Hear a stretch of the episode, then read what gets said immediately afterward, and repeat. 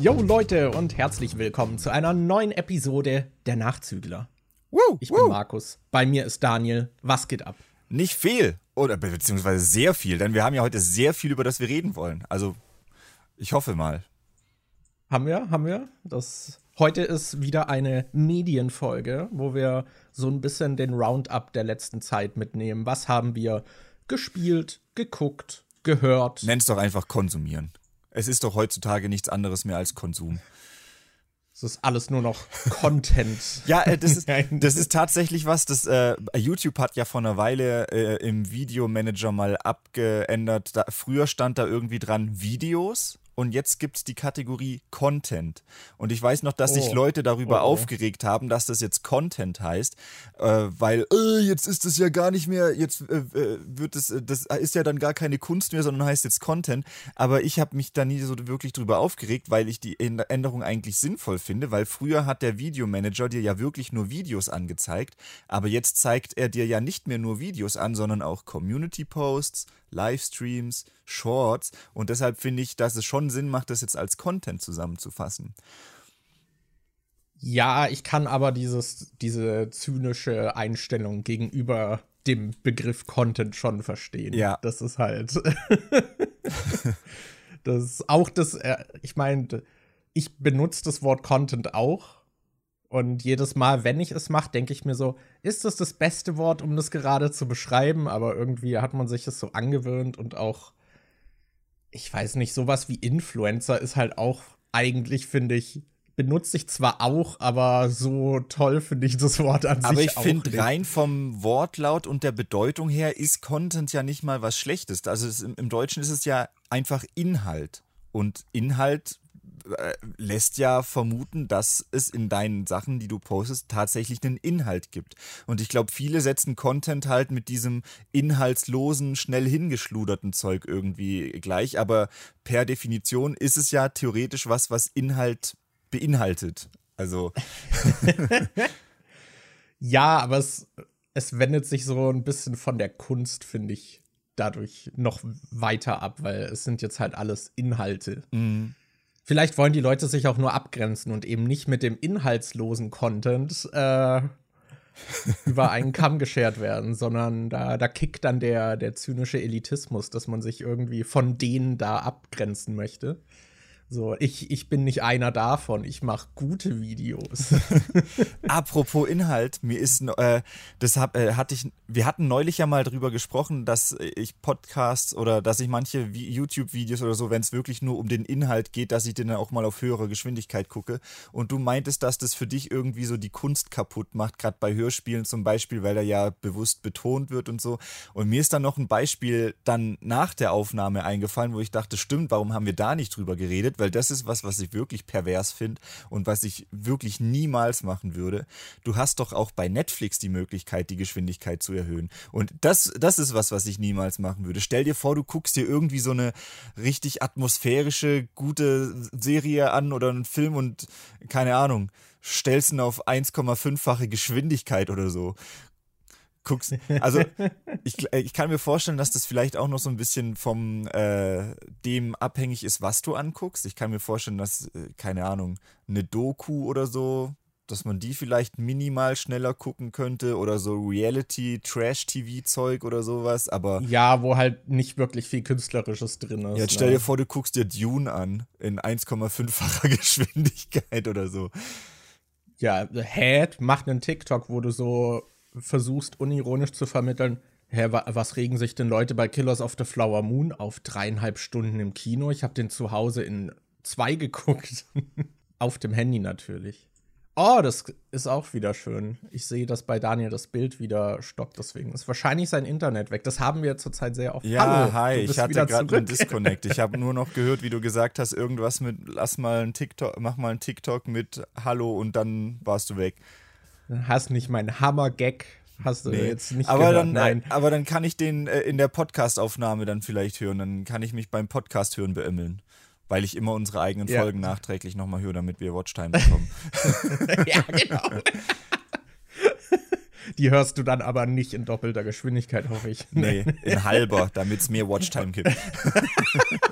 weil wir hier so viel Inhalt vermitteln. Ja, wir sind ja auch die um, ganze ähm. Zeit hier am Double Time Podcasten. Wir reden ja so ultra schnell. Nee, ich meinte nur Killers of the Flower Moon in doppelter Geschwindigkeit gucken. So aber, was regen sich Leute über dreieinhalb Stunden auf. Kannst ja, du auch aber in stimmt. zwei schauen. Das ist so ein Trend, den ich wirklich nicht mag, dass Filme äh, inzwischen immer so ultra, ultra, ultra lang sind. Ich, äh, ja. Bei Netflix gibt es extra eine Kategorie für Filme, die ungefähr 90 Minuten lang sind. Und das finde ich richtig gut, dass es die Kategorie gibt, weil oft hocken Anni und ich dann abends irgendwie auf dem Sofa, wollen noch irgendwie was gucken. Und ich, ich denke halt, ich würde gern mehr Filme Filme gucken. Ich habe keinen Bock, die ganze Zeit immer nur Serien zu schauen. Ist zwar auch cool, aber ich würde gern auch mal wieder mehr Filme gucken. Und wenn die dann irgendwie abends nach Hause kommt und dann schon äh, irgendwie fertig vom Tag ist und so, und dann guckst du so, ah ja, wir wollten den Film noch gucken. Ach ja, der dauert zweieinhalb Stunden. Den hatten wir auch noch auf der Watchlist, drei Stunden wollten den noch gucken und alles ist so ultra lang.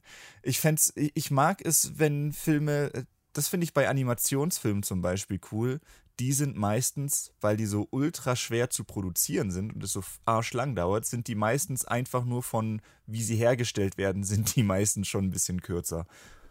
Ja, da wird schon im Vorfeld wahrscheinlich auch sehr viel effizienter schon rausgekattet, was wirklich nur drin sein ja. muss. So, weil ich weiß nicht, du wirfst wahrscheinlich bei einem Animationsfilm nicht im Nachhinein 20 Minuten einfach mal weg. Mhm. So, weil das einfach wahrscheinlich super teuer ist, das zu produzieren. Das ist wie bei, ich jetzt mal schätzen. Wie beim ersten Deadpool-Film, wo sie erst den finalen Cut gemacht haben und gesagt haben, okay, diese Szenen lassen wir im Film drin, so soll der dann später aussehen. Und dann wird nur bei diesen Shots, die wirklich schon festgelegt sind, dass die drin bleiben sollen, werden die Special Effects fertig gemacht und bei allem anderen nicht. Ja, ja, das finde ich aber generell super schwer, so was zu konzipieren, wo du noch nicht siehst, wie es am Ende wirkt. Mhm. Weil, also den Moment hast du bestimmt auch schon öfter gehabt. Ich finde, gerade wenn man irgendwas designt oder so, ist es auch immer, wenn man dann in Photoshop, man, man muss es erst irgendwie hinbauen und dann sieht man, ah, scheiße, es funktioniert doch nicht. So, ich hatte es erst gestern wieder, da habe ich auch einen, einen Thumbnail für jemanden gebaut und da war es dann halt so, dass ich, ich hatte eine konkrete Idee, die habe ich direkt umgesetzt. So, und die hat auch funktioniert. Und dann hatte ich aber noch eine Idee, die halt so ein bisschen kreativer war. Die war halt nicht so, so straightforward von der Umsetzung her. Und dann habe ich die meiste Zeit an dieser Idee verbracht, bis das irgendwie einigermaßen so gepasst hat und ich das alles angeordnet hatte und so hergerichtet. Und dann habe ich es mir angeguckt, dachte, nee, das andere funktioniert halt besser. Vor allem als Thumbnail. Ähm, ja, und dann, dann ist es immer so, da wo man am Ende landet, so der Weg ist immer so eine Reise, finde ich. Da muss ich und dich das Endergebnis sieht immer super simpel aus. Und nur um das noch kurz äh, zu Ende zu führen, das hat man ja auch, weiß nicht, bei Markenlogos oder so. So, die sehen immer so aus, als würdest du sagen, ja, das hätte ich auch machen können.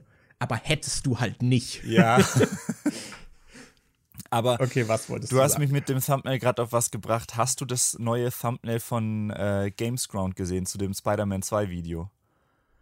Äh, ja. Da ist ja der Spider-Man, da ist okay, ja ein Zoom drauf auf äh, Spider-Mans Gesicht in diesem Venom-Anzug und der Hintergrund ist irgendwie so grau, als wäre es eine Straße oder so. Und ich habe mhm. im ersten Moment, wo ich auf dieses Thumbnail geguckt habe, habe ich äh, nicht Spider-Mans Gesicht gesehen, sondern eine Frau von hinten mit Zoom auf ihren Arsch und das, äh, das, diese Augen sehen quasi so ein bisschen aus wie ein Stück Haut, was noch rausguckt und der obere Teil von der Venom-Maske ist quasi dann äh, der Arsch in so einer Hotpants oder so und unten der Rest vom Spider-Man-Gesicht ist dann, äh, sieht dann so ein bisschen aus, als hätte die, was weiß ich, so einen Latexstrumpf oder sowas an. Da ist nur dieser Aha. Spalt in der Mitte, der so quasi bei der Nase ist, passt da nicht ganz rein, aber meine erste Assoziation, wo ich das gesehen habe, so Alter, was ist das denn für ein Thumbnail? Ich habe erst überhaupt nicht gerafft, dass das Spider-Man ist. So, in, äh, so auf den zweiten Blick habe ich es dann auch äh, gesehen und dann ist es mir auch schwer gefallen, wieder zu rekonstruieren, wie ich überhaupt auf meine erste Assoziation kam. Aber irgendwie war das das erste, was ich gesehen habe, als ich das Thumbnail gese gesehen habe. Ja, ich muss auch sagen, ich habe es mir jetzt während deiner Beschreibung angeguckt und am Anfang habe ich nicht gesehen, was du meintest, aber als du es beschrieben hast, konnte ich es dann auch sehen. Ja. Das ist wie bei diesem Resident Evil 6 Cover mit der mit Giraffe, der Giraffe die einen Blowjob, Blowjob gibt. Ja. Guckt, Leute, guckt euch mal das Resident Evil 6 Cover an. Aber ja, das ist natürlich, die Leute kennen das Thumbnails halt nicht. Dann müsst ihr wohl ja, zu Gamesground halt, gehen und das Spider-Man 2 Video gucken. Ja, das stimmt. Das solltet ihr wohl tun. Boah, ich habe vor allem gesehen, es gibt ja noch einen anderen Gamesground-Kanal, einen englischen. Echt? Der heißt genau okay. gleich und der hat auch als ähm, Profilbild so ein Doppel-G. Wenn du ah, Gamesground okay. suchst, findest du einmal hier Jonas und dann findest du den, äh, so einen englischen Gamesground-Kanal, der auch so ein Doppel-G als äh, Profilbild hat. Das ist ja frech. Ja. Frech. Sehr frech. Ich habe hier auch gerade, ich habe Gamesground gegoogelt und jetzt sehe ich gerade Gamesground Berlin Gaming Festival. Davon hat Jonas uns aber nichts erzählt. Was ja. ist hier los? und es gibt einen Computerspieleladen, der heißt Game Ground. oh Mann. Ja, so ist es wohl, wenn man irgendwas mit Game im Namen als Name wählt. Das ist wahrscheinlich alles irgendwie schon das ist wie bei mir weg. mit Demon und dann gibt es diesen polnischen Rapper, der auch Demon heißt. Und ich denke mir vor allem, ich frage mich, ob der, der wird bestimmt wissen, dass es meinen Kanal auch gibt, weil der wird ja bestimmt auch ab und zu mal nach Demon googeln, um zu schauen, ob seine Songs irgendwie auf YouTube auftauchen oder so und dann wird der bestimmt der auch ständig. Aktiv? Äh, der lädt immer wieder noch Sachen hoch. Also ich guck, äh, google auch, äh, hm. suche auch ab und zu mal noch nach Demon und schaue, ob äh, wie was von mir denn als erstes auftaucht und ob irgendwie äh, andere Leute mal was zu mir gemacht haben oder so. Ähm, und dann äh, sehe ich halt oft, dass dieser Demon, dieser polnische Rapper, neue Songs rausgehaut hat. Ah ja. Das ist schon witzig. Es gibt ja auch diese Sängerin aus den 90ern, die MJ heißt. Mhm. Natürlich neben noch hier Michael Jackson, der natürlich auch gerne MJ genannt wird. Aber dieses ausgeschriebene MJ von was ich auch habe, da gibt es halt eine Sängerin in den 90ern, die mhm. so heißt. Das ist auch schön. Aber gut, Markus. ja, Medien. Also ja. wir haben jetzt indirekt über Medien gesprochen, aber wir wollten natürlich über unter anderem Filme und Serien sprechen, die wir gesehen haben. Hast du denn etwas, womit du beginnen möchtest? Ähm, yes. Ich hätte, ich glaube, da hattest du mich äh, beim letzten Mediencast vielleicht danach gefragt. Ich weiß nicht, ob es in der Aufnahme war, aber du hattest mich nach dem neuen Spider-Verse-Film gefragt, ob ich den schon gesehen habe. Und zu dem Zeitpunkt hatte ich ihn noch nicht gesehen, aber jetzt habe ich ihn gesehen. Deshalb könnten wir theoretisch Auch passend dazu, reden. passend dazu, ich habe den erst rewatcht diesen Monat. Ui. Also ich habe frische Eindrücke. Und ich habe ihn diesmal mit Kopfhörern geguckt. Und da sind da noch mal so ein paar so Lines im Hintergrund oder so kleine Details mir noch mal aufgefallen, die ich noch nicht kannte. Ah. Das finde ich immer schön, wenn man was eh schon so mag und dann noch mal so andere Wertschätzung dafür findet. Das, das finde ich immer nett. Mhm. Aber ja, wie, wie hat dir Across the Spider-Verse, der zweite Teil von den animierten Sony-Animationsfilmen, gefallen? Ich fand den super. Ich fand den auch besser als den ersten Teil. Ich weiß, du fandest den ersten ja schon ultra, ultra cool. Äh, mich hatte der erste, ich fand den auch nice, aber jetzt nicht so, äh, so ultra superlativmäßig geil.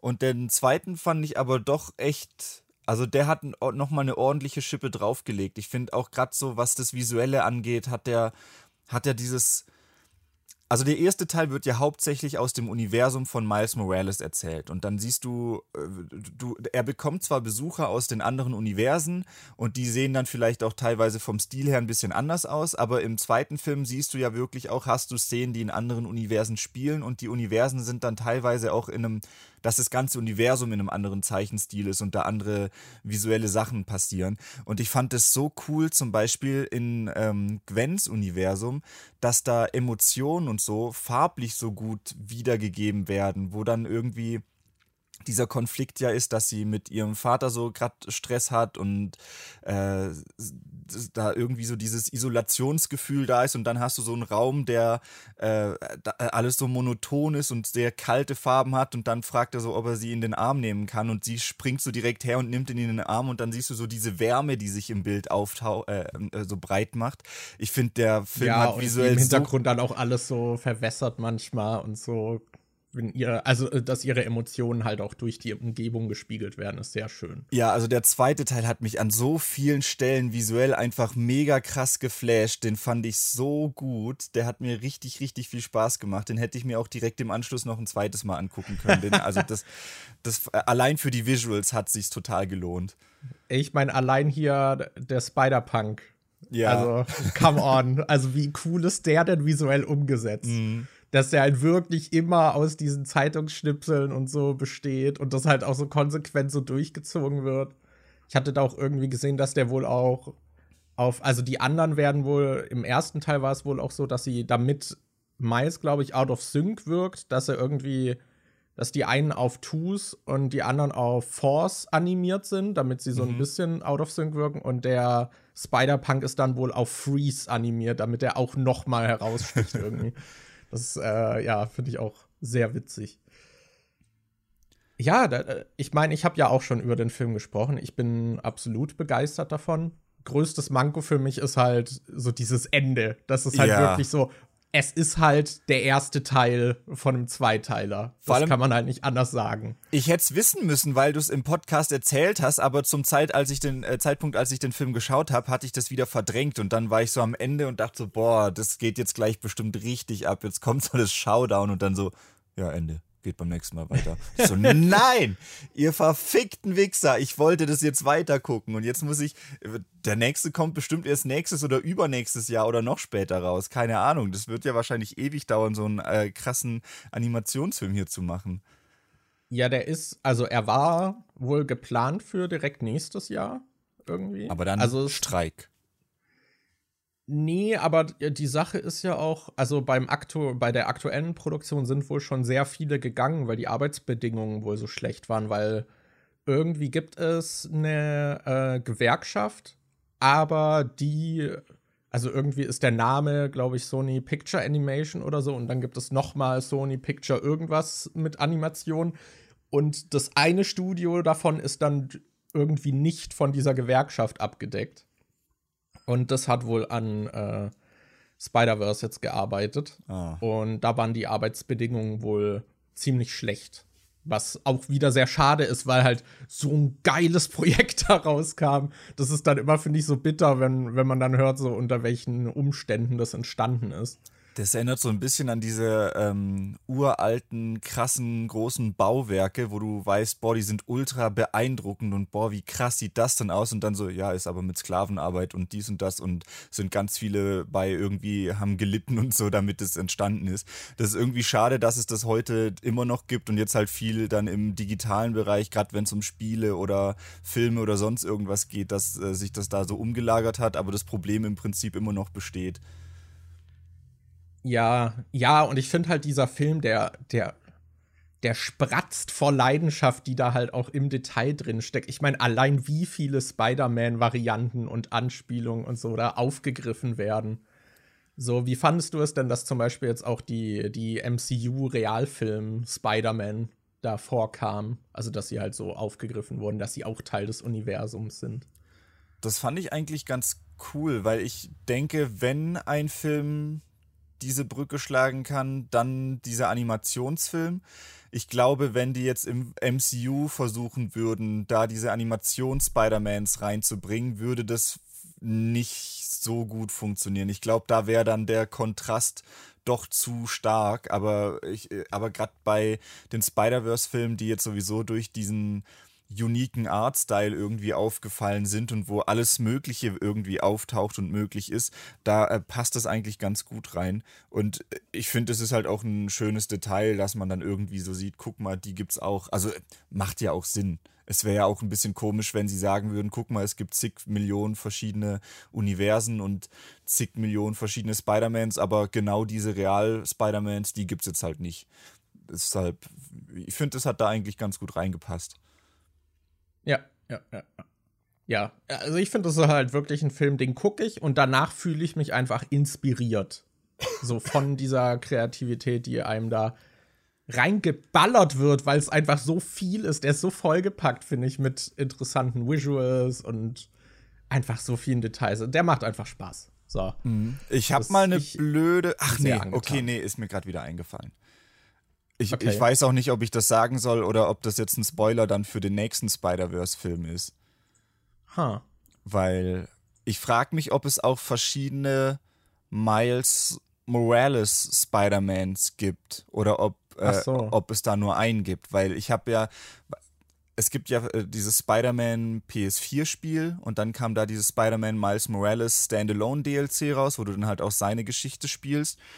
Und ähm, in dem Spiel ist halt, es ist ja, wird ja in dem Film erklärt, dass jeder Spider-Man so eine wichtige Person hat, die stirbt und dass das so ein Canon-Event ist.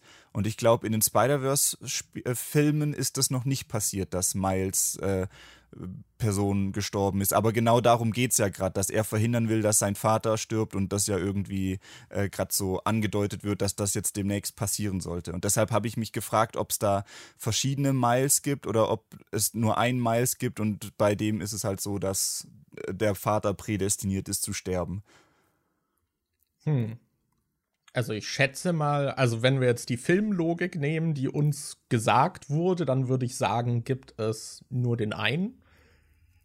Aber ich glaube, äh, bei diesem Multiversumsding könnte man auch sehr leicht eine Erklärung dafür finden, dass es andere gibt, die man noch nicht gesehen hat. Ja, aber ich, ich würde sagen, dass äh, es da schon wahrscheinlich auch leichte Unterschiede geben wird, ähm, weil ich weiß, im Spider-Man-Spiel ist sein Vater auch relativ am Anfang gestorben, aber da ist er auf jeden Fall auf eine Art und Weise gestorben, die vermutlich nicht in den Spider-Verse-Filmen passiert wird, weil da wurde er von Mr. Negative umgebracht im Spiel. Und Mr. Negative ist mhm. ja jetzt in den Spider-Verse-Filmen überhaupt nicht irgendwie wichtig oder präsent oder kam da ja überhaupt nicht vor. Ähm, Deshalb kann ich mir schon vorstellen, dass es im Spider-Verse-Film dann anders umgesetzt wird und dann gibt es zumindest hier zwischen Spiel und den Film schon so ein paar Unterschiede. Aber gerade ja. im, ich spiele jetzt gerade Spider-Man 2 und da haben sie zum Beispiel aber auch diese Visions Academy, wo Miles im, äh, im Film hingeht. Die haben sie eins zu eins, so wie sie im Spiel, äh, nee, eins zu eins, so wie sie im Film vorkommt, haben sie die auch ins Spiel eingebaut. Also das ist genau auch optisch die gleiche ah. Akademie, zu der er auch im, äh, im Film geht. Also irgendwie ist es doch sehr gleich und sehr parallel, aber dann doch irgendwie anders. Ja, es ist wahrscheinlich auch so, wenn wir jetzt voll die Comic-Nerds bei Spider-Man wären, dann könnten wir wahrscheinlich auch genau festmachen, was genau jetzt schon in den Comics an Storylines vielleicht passiert ist und wie es sich entwickeln könnte oder wie sehr es davon abweicht. Ich hatte mal ein bisschen zu dem Spider-Man 2099 gelesen, dem Miguel O'Hara. Mhm.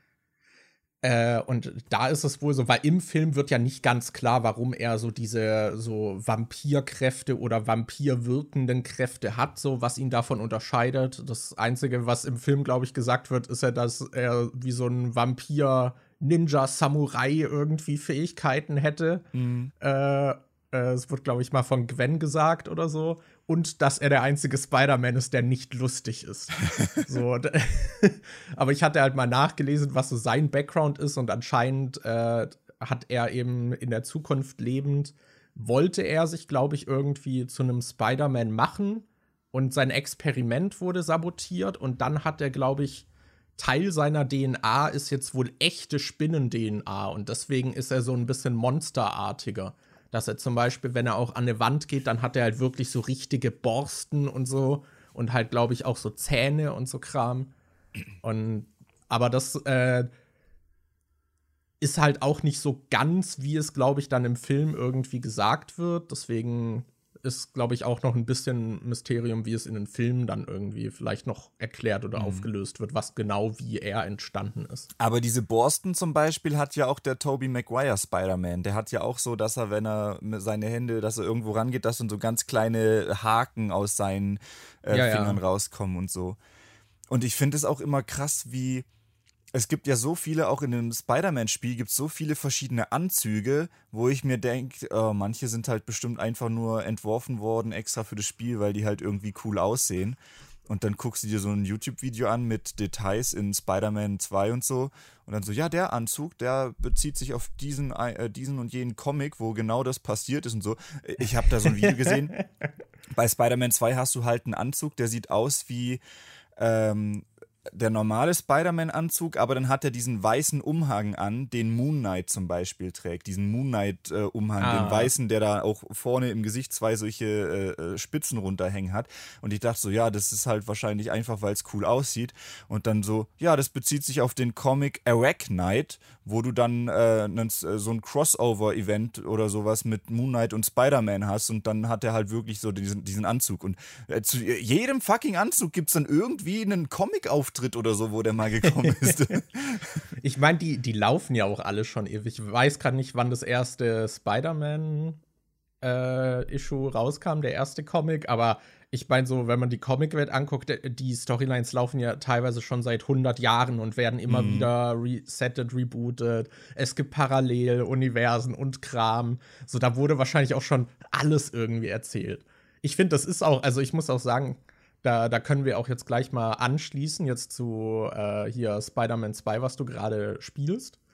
Das also ich finde, Spider-Man ist halt so das Beispiel, was während wir jetzt auch aufgewachsen sind, so popkulturell, so oft immer wieder im Prinzip die gleiche Geschichte erzählt hat. Hm. So, und die, die Spider-Verse-Filme greifen das ja auch so ein bisschen auf, indem sie so diese Origin-Stories immer so abkürzen und so ganz kurz irgendwie mit so Comic-Strips oder so erzählen, dass halt auch sich immer die gleichen Muster durchziehen.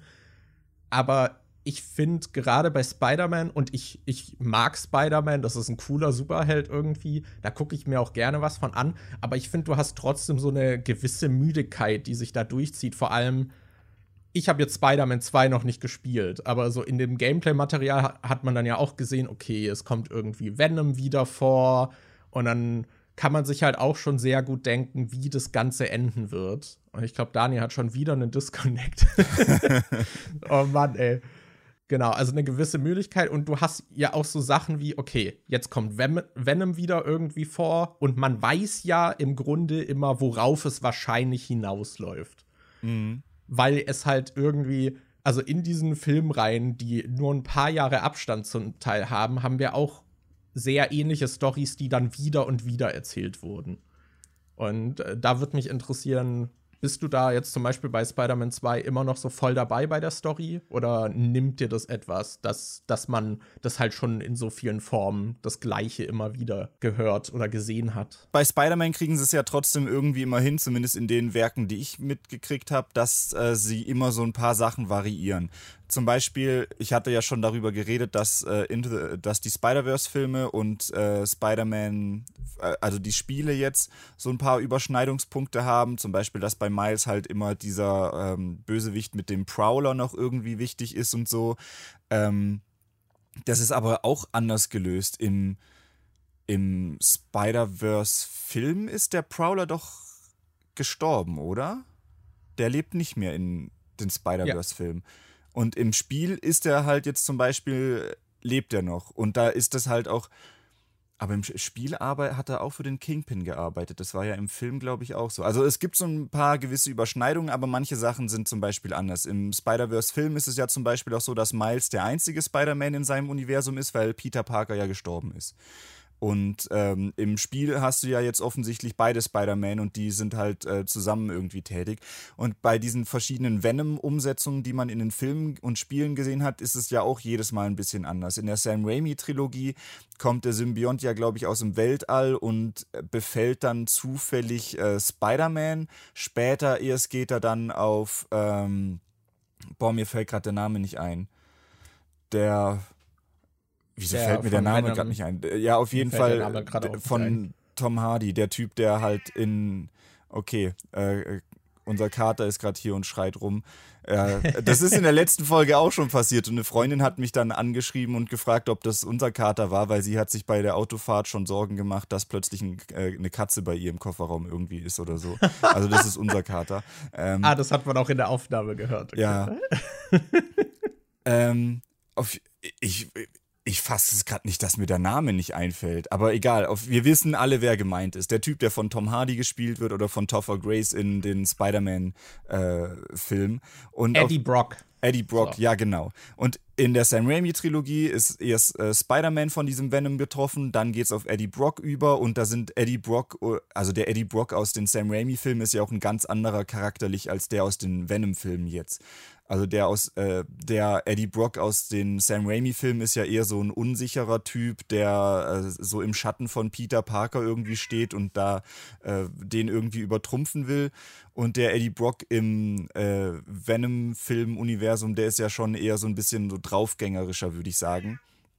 Und in, äh, wie war es, in dem Spiel ist es ja jetzt zum Beispiel so, dass Venom, glaube ich, wieder ganz anders an Spider-Man rankommt. Ich bin, ich bin jetzt noch nicht so weit im Spiel, dass ich tatsächlich den Venom-Anzug habe, aber man hat am Anfang in so einer ähm, Zwischensequenz gesehen, dass Harry Osborn, dieser einer der besten Freunde von Peter Parker, der hat so eine Krankheit und die hat er, glaube ich, in so ziemlich jedem Universum. Das ist so eine Krankheit, durch die auch seine Mutter, glaube ich, gestorben ist. Das ist auch irgendwie Canon in fast jeder Spider-Man-Geschichte, dass Harry halt diese Krankheit hat und äh, der Vater Norman Osborn versucht den dann irgendwie zu heilen und das geht dann halt meistens irgendwie schief. Und ich weiß jetzt nicht, ob es wirklich so ist, aber im Spider-Man-Spiel sieht es so aus, als würde Norman Osborn den Symbionten von Venom irgendwie versuchen, den zu benutzen, um Harrys Krankheit zu heilen. Und ich kann mir vorstellen, dass über Harry dann eher Venom an Spider-Man rankommt oder so. Aber ganz sicher bin ich mir nicht. Aber auf jeden Fall ist es immer trotzdem so ein kleines bisschen abgewandelt, dass du im Normalfall nicht eins zu eins die gleiche Geschichte hast.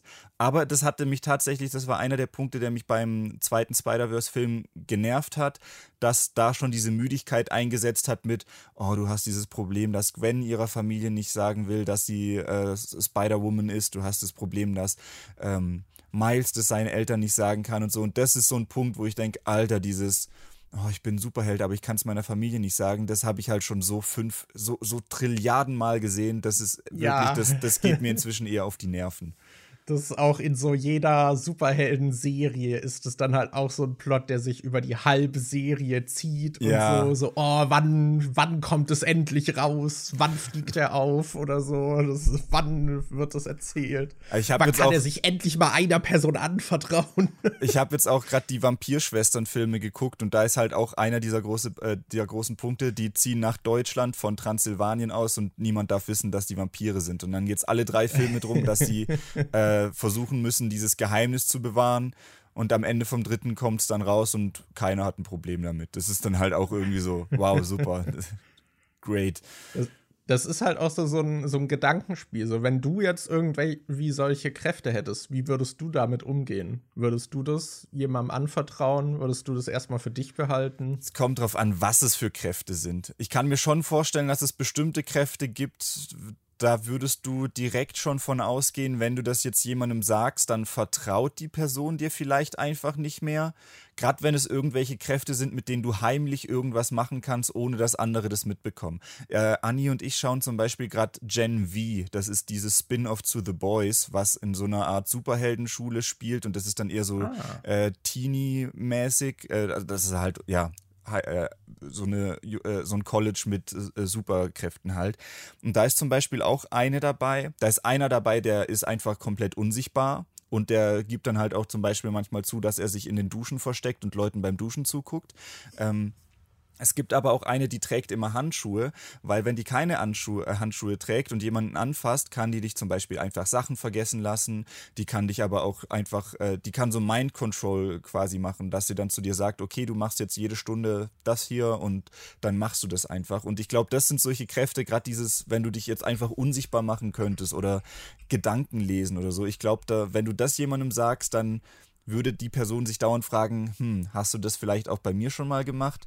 keine Ahnung, wenn ich dir jetzt sagen würde, ich kann Gedanken lesen, dann würdest du dich doch wahrscheinlich bei jedem Gespräch mit mir, wo wir uns gegenüber sitzen, äh, sitzen, fragen, ob ich gerade irgendwie deine Gedanken lese. Ich glaube, sowas ja, würde ich dann vielleicht. ich glaube, sowas würde ich dann vielleicht eher verheimlichen, als wenn ich jetzt keine Ahnung fliegen könnte oder sowas.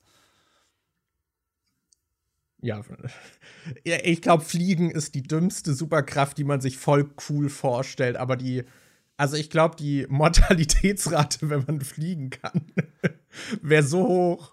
Ja, also das Ding also ist ja, dass bei sehr vielen Superkräften werden ja irgendwelche Sachen einfach ausgelassen, wo man eigentlich drüber nachdenken müsste, dass das relativ wichtig eigentlich ist. Weil wenn du fliegen kannst, heißt es ja nicht, dass das direkt ultra geil ist, weil wenn du fliegen kannst und das auch wirklich benutzen willst, dann brauchst du auch eine gewisse ähm, wenn du einfach so durch die Luft fliegst, tun dir wahrscheinlich die Augen weh durch den Wind, den du dauernd abkriegst oder durch irgendwelches anderes Zeug, was rumfliegt. Das heißt, du brauchst wahrscheinlich erstmal einen speziellen Anzug, dass du vor Wind und so was geschützt bist. Dann, wenn du schnell rumfliegst, ist es halt wahrscheinlich auch arschkalt. Das heißt, du brauchst auch gleichzeitig irgendwie eine Hitzeresistenz oder du kannst halt nur fliegen, wenn du, wie gesagt, irgendwie einen speziellen Anzug hast und so. Und ich finde, es gibt bei sehr vielen Superkräften, wo man denkt, das ist cool, gibt solche offensichtlichen Downsides, die aber in Filmen eher immer so totgeschwiegen werden, wo man denkt, ja, das ist kein Problem. Das juckt nicht.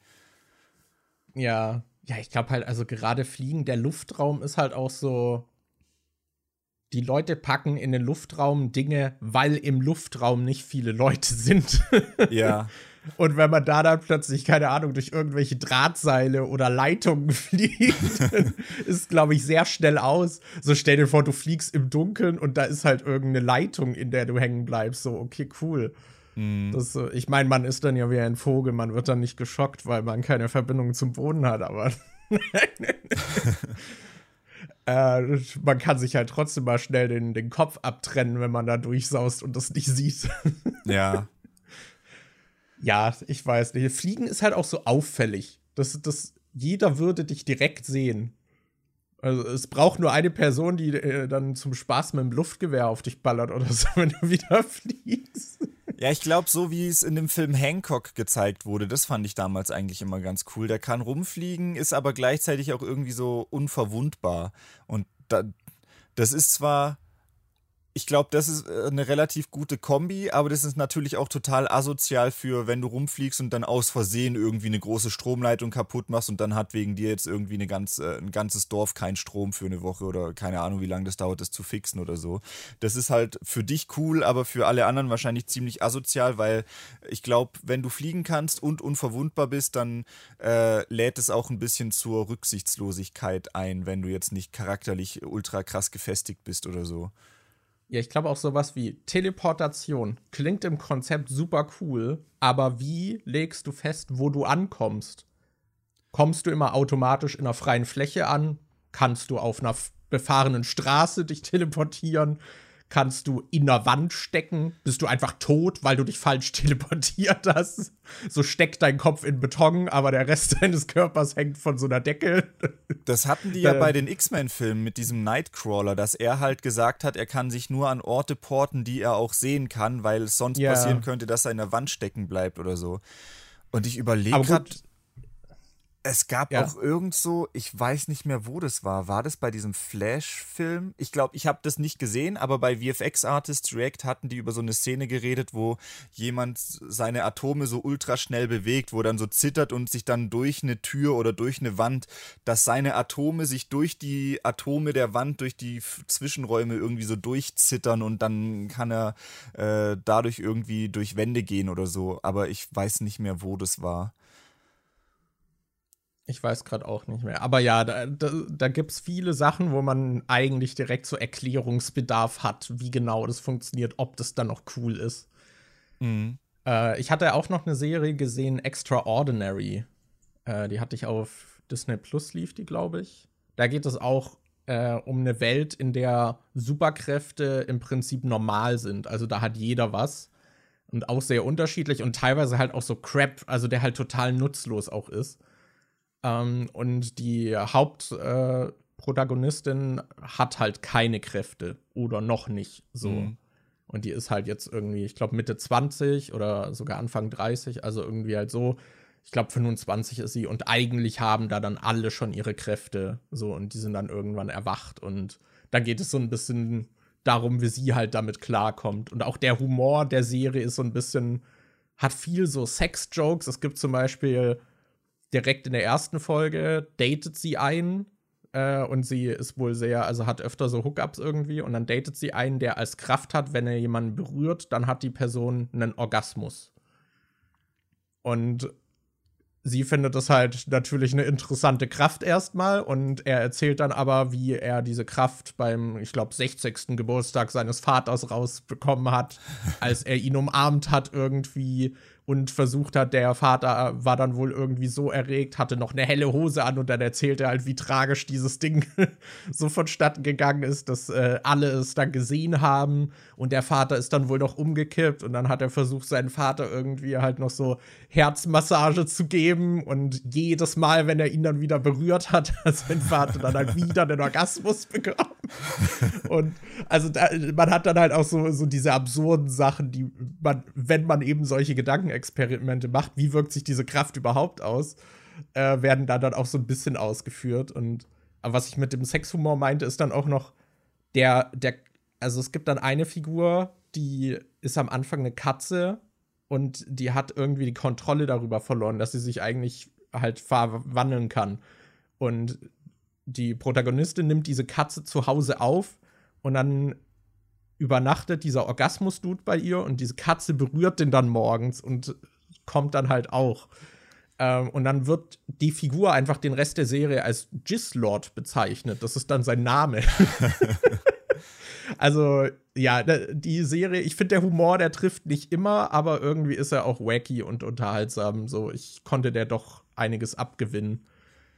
Aber ich glaube, ja, das ist auch gerade so was willkommen willkommenes oder so eine willkommene Abwechslung. Was ich zum Beispiel an The Boys und Gen V so cool finde, ist, dass äh, Marvel hat ja so viele Superhelden, die aber so glatt geleckt und wo viele Aspekte einfach so wegignoriert werden. Zum Beispiel ja. dieses, ah, die Superhelden, die sind zwar ultra stark, aber die töten ja niemanden. Und dann siehst du aber, wie äh, Captain America jemandem sein Schild in den Hals reinschleudert oder sonst irgendwas und die fünf Meter wegfliegen und in ein Auto reinkrachen und die Autos zerdellt sind, wo du dir denkst, wie viele Leute hast du in, in Spider-Man 2 schon vom Dach getreten? Ja, aber bei Spider-Man 2 ist es so, dass wenn du Leute vom Dach runtertrittst, dann kommt immer automatisch so ein kleines Ding und äh, ich weiß nicht, ob das ein kleiner Roboter ist oder so, aber da kommt dann auf jeden Fall immer was hinterher und spinnt dann automatisch ein äh, Seil an die und die werden dann ans Wand, an die Wand gezogen. Wenn du dann quasi nach dem Kampf das Hochhaus runtergehst, siehst du, wie ganz viele Leute mit Netzen an der äh, Wand festgeklebt sind.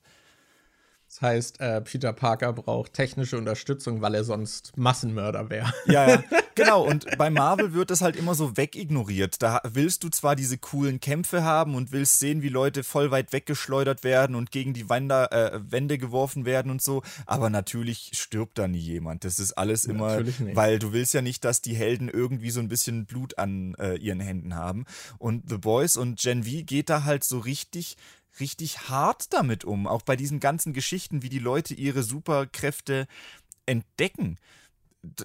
Die sind ja, äh, das ist ja bei äh, Marvel eigentlich meistens relativ äh, harmlos. Und bei, gerade wie du das meintest mit den Orgasmuskräften, äh, Gen V geht zum Beispiel damit los, da hast du auch so eine Hauptfigur und die hat Kräfte, mit denen sie so Blut bändigen kann. Quasi so wie Wasserbändigen bei Avatar, nur dass sie das halt mit Blut machen kann. Die muss sich dann halt auch jedes Mal, hat ein Messer dabei und dann kann sie sich so in die Hand reinschneiden und dann kommt da halt so Blut raus und die kann damit dann zum Beispiel, äh, kann es als Peitsche benutzen, kann damit Leute packen und zu sich herziehen und sowas oder kann dann äh, Geschosse aus ihrem Blut machen. Und da wird halt, ich glaube, direkt am Anfang in der ersten Folge wird so gezeigt, wie die ihre Kräfte entdeckt hat.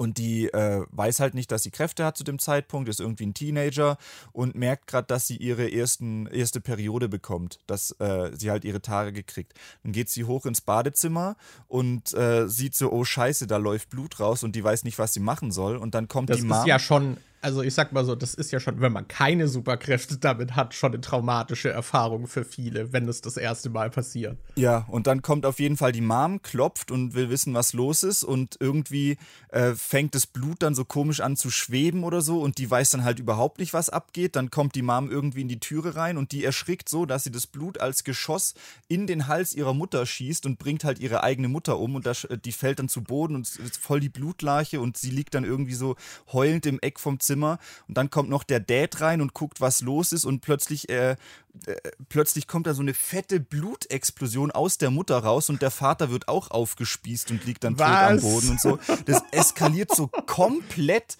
und es ist dann halt so okay. voll die abgefuckte Backstory und die hat dann so übelst, äh, übelst die Konflikte mit ihrer Schwester, weil die Schwester ihr dann die Schuld daran gibt, dass sie ja absichtlich und bewusst ihre Eltern getötet hätte und so und dann äh, so wo hast du in Marvel so eine krasse Backstory mal bitte? Ja, das ist halt auch so. Also, ich meine, das ist halt wieder so. Dieses The Boys-Universum ist halt so die Edginess auf 100% ja. direkt gedreht, ne? Aber das ist halt so, du kannst halt so viele interessante Geschichten eigentlich mit solchen Kräften erzählen und Marvel lässt da halt so viel liegen, weil mhm. es halt immer so dieser Familienfokus irgendwie ist. Oder wenn es dann mal ein bisschen mehr in die Richtung geht, dann ist es halt irgendwie Brutalität, die dann gezeigt wird. Aber ansonsten wird es dann nicht so interessant auch mal noch auf andere Weise genutzt. Deswegen ist das ein schönes Kontrastprogramm zur, zur, ich sag mal, sehr sehr FSK 12 Superheldenwelt, die wir ansonsten halt im Überfluss jetzt auch haben. Ja. Ich, ich meine, hast du mittlerweile so eine Marvel-Fatigue? Tritt das ähm, bei dir schon ähm, ein? Schon, aber ich glaube eher, was die neuen Werke betrifft, weil ich die neuen Sachen einfach nicht ganz so cool finde wie, wie, wie das alte Zeug.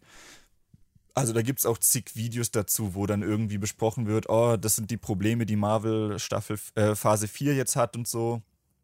Ähm, und wo dann halt auch schön gezeigt wird, wie, wie Marvel früher Filme gemacht hat und Charaktere vorgestellt hat und wie sie das heute machen und äh, was es da für Unterschiede gibt und dass heutzutage vieles einfach nicht mehr so packend ist und dass die da ähm, teilweise ähnlich wie also das äh, einer der Kernpunkte, den die, äh, den ich da mit rausgenommen habe aus so einem Video, das ich geguckt habe, war, dass äh, das wurde wirklich mit so einer Timeline gezeigt.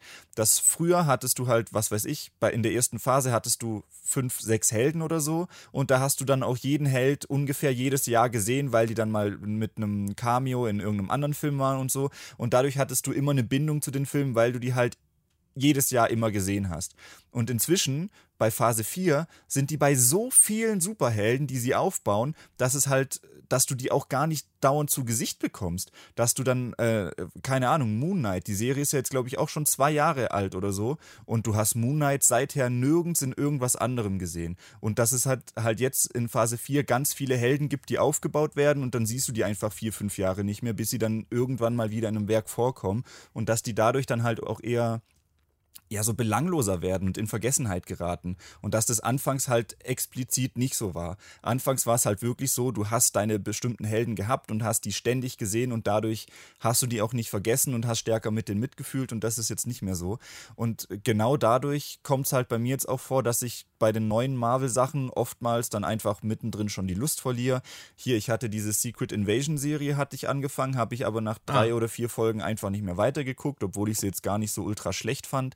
Moon Knight Die hatte, hatte ich ja, glaube ich, nicht geguckt. mal so viele Folgen, oder? Ja, es waren, glaube ich, nur sechs, sieben, acht oder sowas. Okay, also das heißt ja auch schon was, wenn du das nach so vier Folgen, also schon so nach der Hälfte, dann noch abbrichst. Ja, und äh, hier Loki Staffel 2 habe ich noch gar nicht angefangen. Moon Knight hatten wir ja auch nicht fertig geguckt. Dieses Werewolf by Night habe ich auch noch nicht gesehen.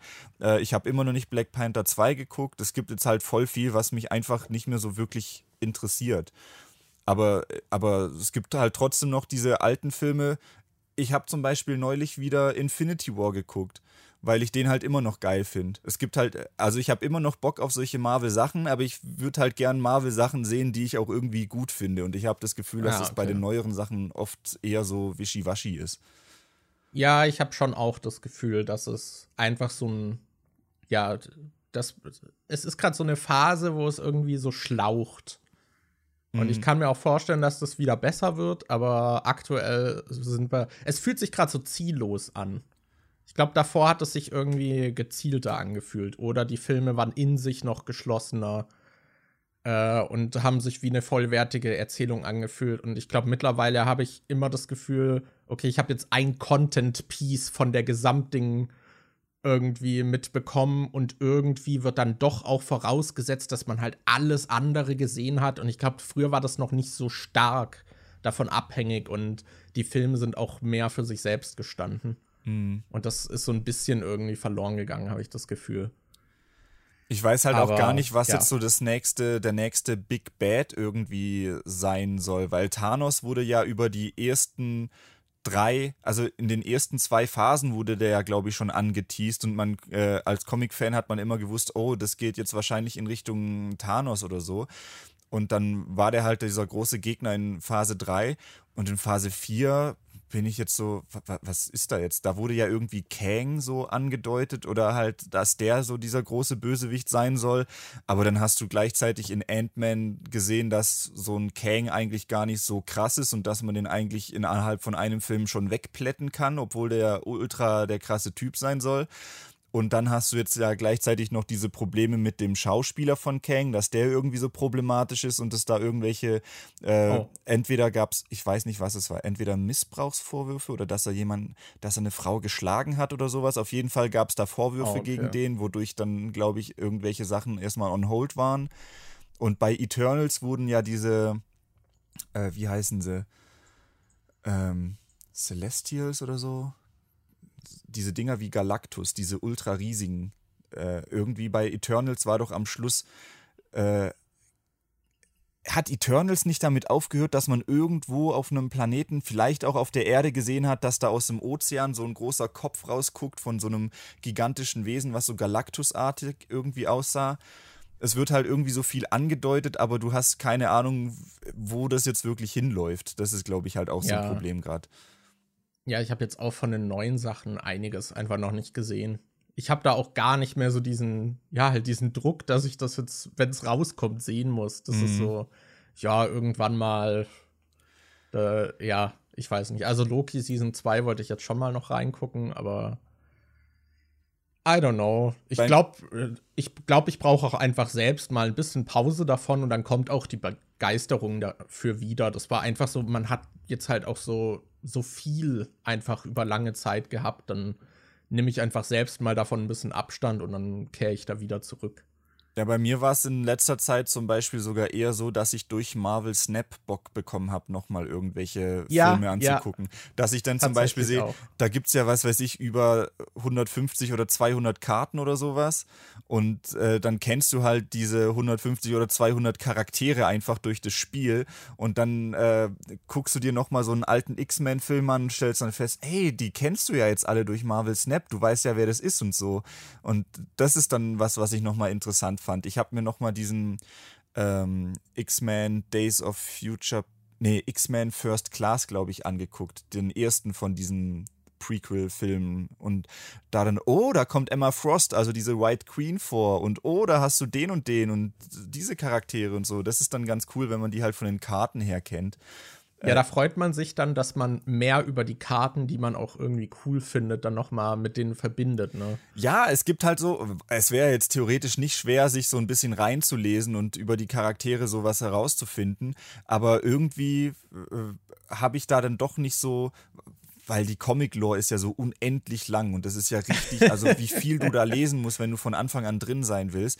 Aber ich frage mich zum Beispiel auch, das Kartenspiel wirft dann halt auch solche Fragen auf wie, okay, du hast den Green Goblin, ähm, der, wie erkläre ich das jetzt? Im Spiel ist es so, äh, du hast halt drei äh, Standorte und es geht halt darum, so viele Punkte wie möglich an deinem Standort zu haben und wer dann die meisten, wer zwei von drei Standorten gewinnt, der gewinnt an das Spiel oder wer dann halt im, äh, ja, wer halt am meisten Punkte hat.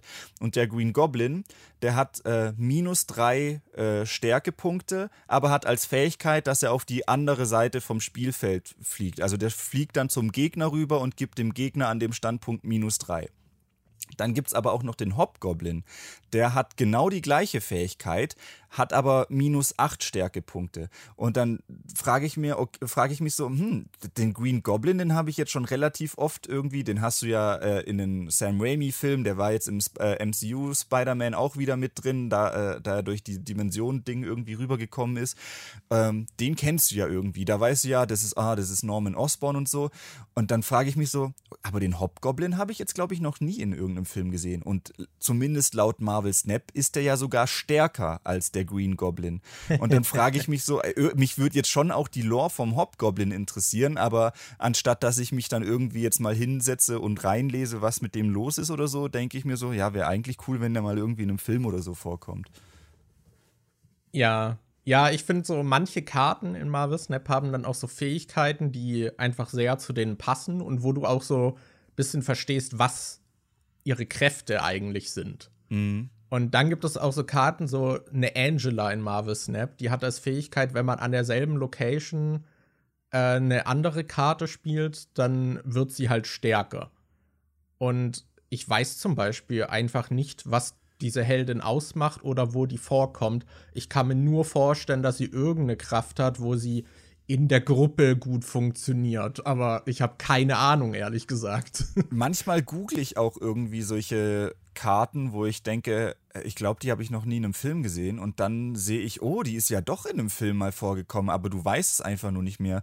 Äh, Lady Sif zum Beispiel ist in äh, Tor 1 und 2 vorgekommen. Das ist eine von diesen Kriegskumpaninnen von Thor, die halt mit dem irgendwie unterwegs ist. Und die hatte ich halt auch äh, in den Filmen so als Nebencharakter irgendwie wahrgenommen, den man sich jetzt nicht unbedingt merken muss. Und in Marvel Snap äh, sieht man die dann ja doch relativ öfter und dann dachte ah, cool, die ist also doch schon im MCU irgendwie vorgekommen. Ja, ja, das ist irgendwie auch spannend. Daniel, ich habe auch noch einen spontanen Vorschlag. Ich habe uns jetzt extra bei den Themen nicht weiter gehetzt, ja. Und mein Vorschlag wäre, dass wir einfach noch eine Folge machen. und dies, also ich hatte jetzt auch extra noch Extraordinary reingebracht und so, weil das alles so Superhelden-Thematik ist. Mhm. Und damit hätten wir eigentlich eine Superhelden-Folge. Und dann können wir noch eine aufnehmen mit äh, noch den anderen Filmen und Spielen und so, die wir hatten. das können wir machen. Ich überlege gerade, was ich noch auf der Liste für Sachen habe, die. Also weil wenn es jetzt wirklich Superhelden-Ding ist, dann könnten wir theoretisch auch noch ein Spiel reinnehmen, was ich auf der Liste habe und eine Serie. Also du kannst auch gerne äh, noch ein bisschen erzählen, äh, wie du jetzt überhaupt Spider-Man 2 bisher findest. Ach so. Da, da haben wir ja auch noch nicht so viel drüber gesprochen. Also ich habe jetzt halt auch noch nicht so ultra viel gespielt. Äh, also ich habe also ich habe doch schon ein bisschen was gespielt, aber ich bin noch nicht so wirklich Hauptstory-mäßig. Ich finde, Spider-Man ist so ein Spiel, was es einfach dadurch, dass die Bewegung so viel Spaß macht, habe ich auch direkt keine Ahnung, es macht halt einfach Bock, auch diesen ganzen dummen nebenher Sammelkram und sowas zu machen. Ich habe jetzt angefangen, ähm, du kannst noch nicht von Anfang an jeden Sammelkram machen, das wird erst nach und nach freigeschaltet, aber du hast, äh, das Spiel geht zum Beispiel damit los, dass Sandman die Stadt verwüstet und du dann mit Miles und äh, Peter gegen Sandman kämpfst und das ist was Cooles, was zum Beispiel auch in den Filmen so gut wie nie aufgegriffen wird so wirklich das Aftermath von, von so einem großen Kampf. Du, äh, du, es wurde in Spider-Man Homecoming mal so ein bisschen angedeutet. Da hattest du ja ähm, nach Avengers, dass da New York so kaputt war und dann hattest du diesen Typ, der dann später zu The Vulture wird, wie der dann halt ähm, beim Abbau der Alien-Technologie so ein bisschen Zeug selbst auf seine Seite gescheffelt hat, damit er sich daraus einen Anzug bauen kann. Aber ansonsten hast du ja nie wirklich großartig was mit diesen Konsequenzen von diesen Kämpfen zu tun. Sowas wie Sokovia, diese Stadt, die so halb in den Himmel gerissen ist und dann wieder runterfällt Welt oder sowas, die wird ja auch nie, die wird ja nicht später nochmal besucht und dann siehst du, wie es da jetzt aussieht. So ganz mhm. große Sachen wie äh, als Thanos gesnappt hat und die Hälfte der Bevölkerung ausgelöscht wurde, das wird dann nochmal irgendwie großartig aufgegriffen und da siehst du so, was danach passiert ist. Aber für gewöhnlich, wenn jetzt so ein Superheldenkampf ist und irgendwas kaputt geht, geht das kriegst du ja nie wirklich mit. Ich äh, finde auch, also ich muss auch dazu sagen, ich finde dieses äh, Thanos so Aftermath, selbst das dafür, wie groß das war und alle betroffen hat, ist, also selbst das finde ich, ist wenig aufgearbeitet eigentlich. Da könntest du wahrscheinlich, du könntest drei Serien daraus machen, wie die Leute äh, damit irgendwie umgehen. ja. Und äh, nur das behandeln. Aber ja, worauf wolltest du jetzt hinaus? Äh, bei Spider-Man ist es halt so, du hast am Anfang diesen großen Angriff von Sandman und dann hast du halt wirklich Gebäude, die zerstört sind und du kannst ja free roam-mäßig durch die ganze Stadt durchfliegen und dann gibt es halt einfach manche Orte, wo immer noch Häuser kaputt sind und die Straßen voll mit Sand sind, weil die das erst ah. wegräumen. Ich weiß jetzt halt nicht, ich bin noch am Anfang vom Spiel, ich weiß nicht, ob das dann im Laufe des Spiels, ob sich die Stadt dann auch noch verändert und du siehst, wie das langsam aufgeräumt wird. Aber du siehst halt am Anfang, wo ich jetzt bin, sehr viel diese Konflikte, dass da halt wirklich eine Verwüstung durch Sandman stattgefunden hat und das halt auch immer noch ein Problem ist. Ähm, das fand ich ganz cool. Was ich richtig geil finde, ist, dass es so ähm, diese ganzen Sachen, die versteckt sind, so visuell dir mitteilt, dass ähm, also zum Beispiel, am Anfang eins der ersten Collectibles, was du irgendwie machen kannst, ist Sandman hat solche Gedächtniskristalle irgendwie zurückgelassen. Sein Gedächtnis ist irgendwie aufgesplittet in was weiß ich, 14, 15 Teile oder so. Und du musst dann. Natürlich hat er das. Ja, und du musst dann diese Kristalle finden und äh, die sind halt überall in der Stadt verteilt. Und Du kannst die aber nicht von Anfang an auf der Karte sehen und dann gucken, ah, okay, ich gehe jetzt zu dem Sandman-Spot, ich gehe zu dem Sandman-Spot und zu dem, sondern erst wenn du nah genug an einem vorbeischwingst und du den offensichtlich eigentlich so durch Zufall gefunden hast, dann wird dir die auf der Karte markiert, damit du später sagen kannst, okay, ich will dann nochmal zurückgehen und hol den jetzt.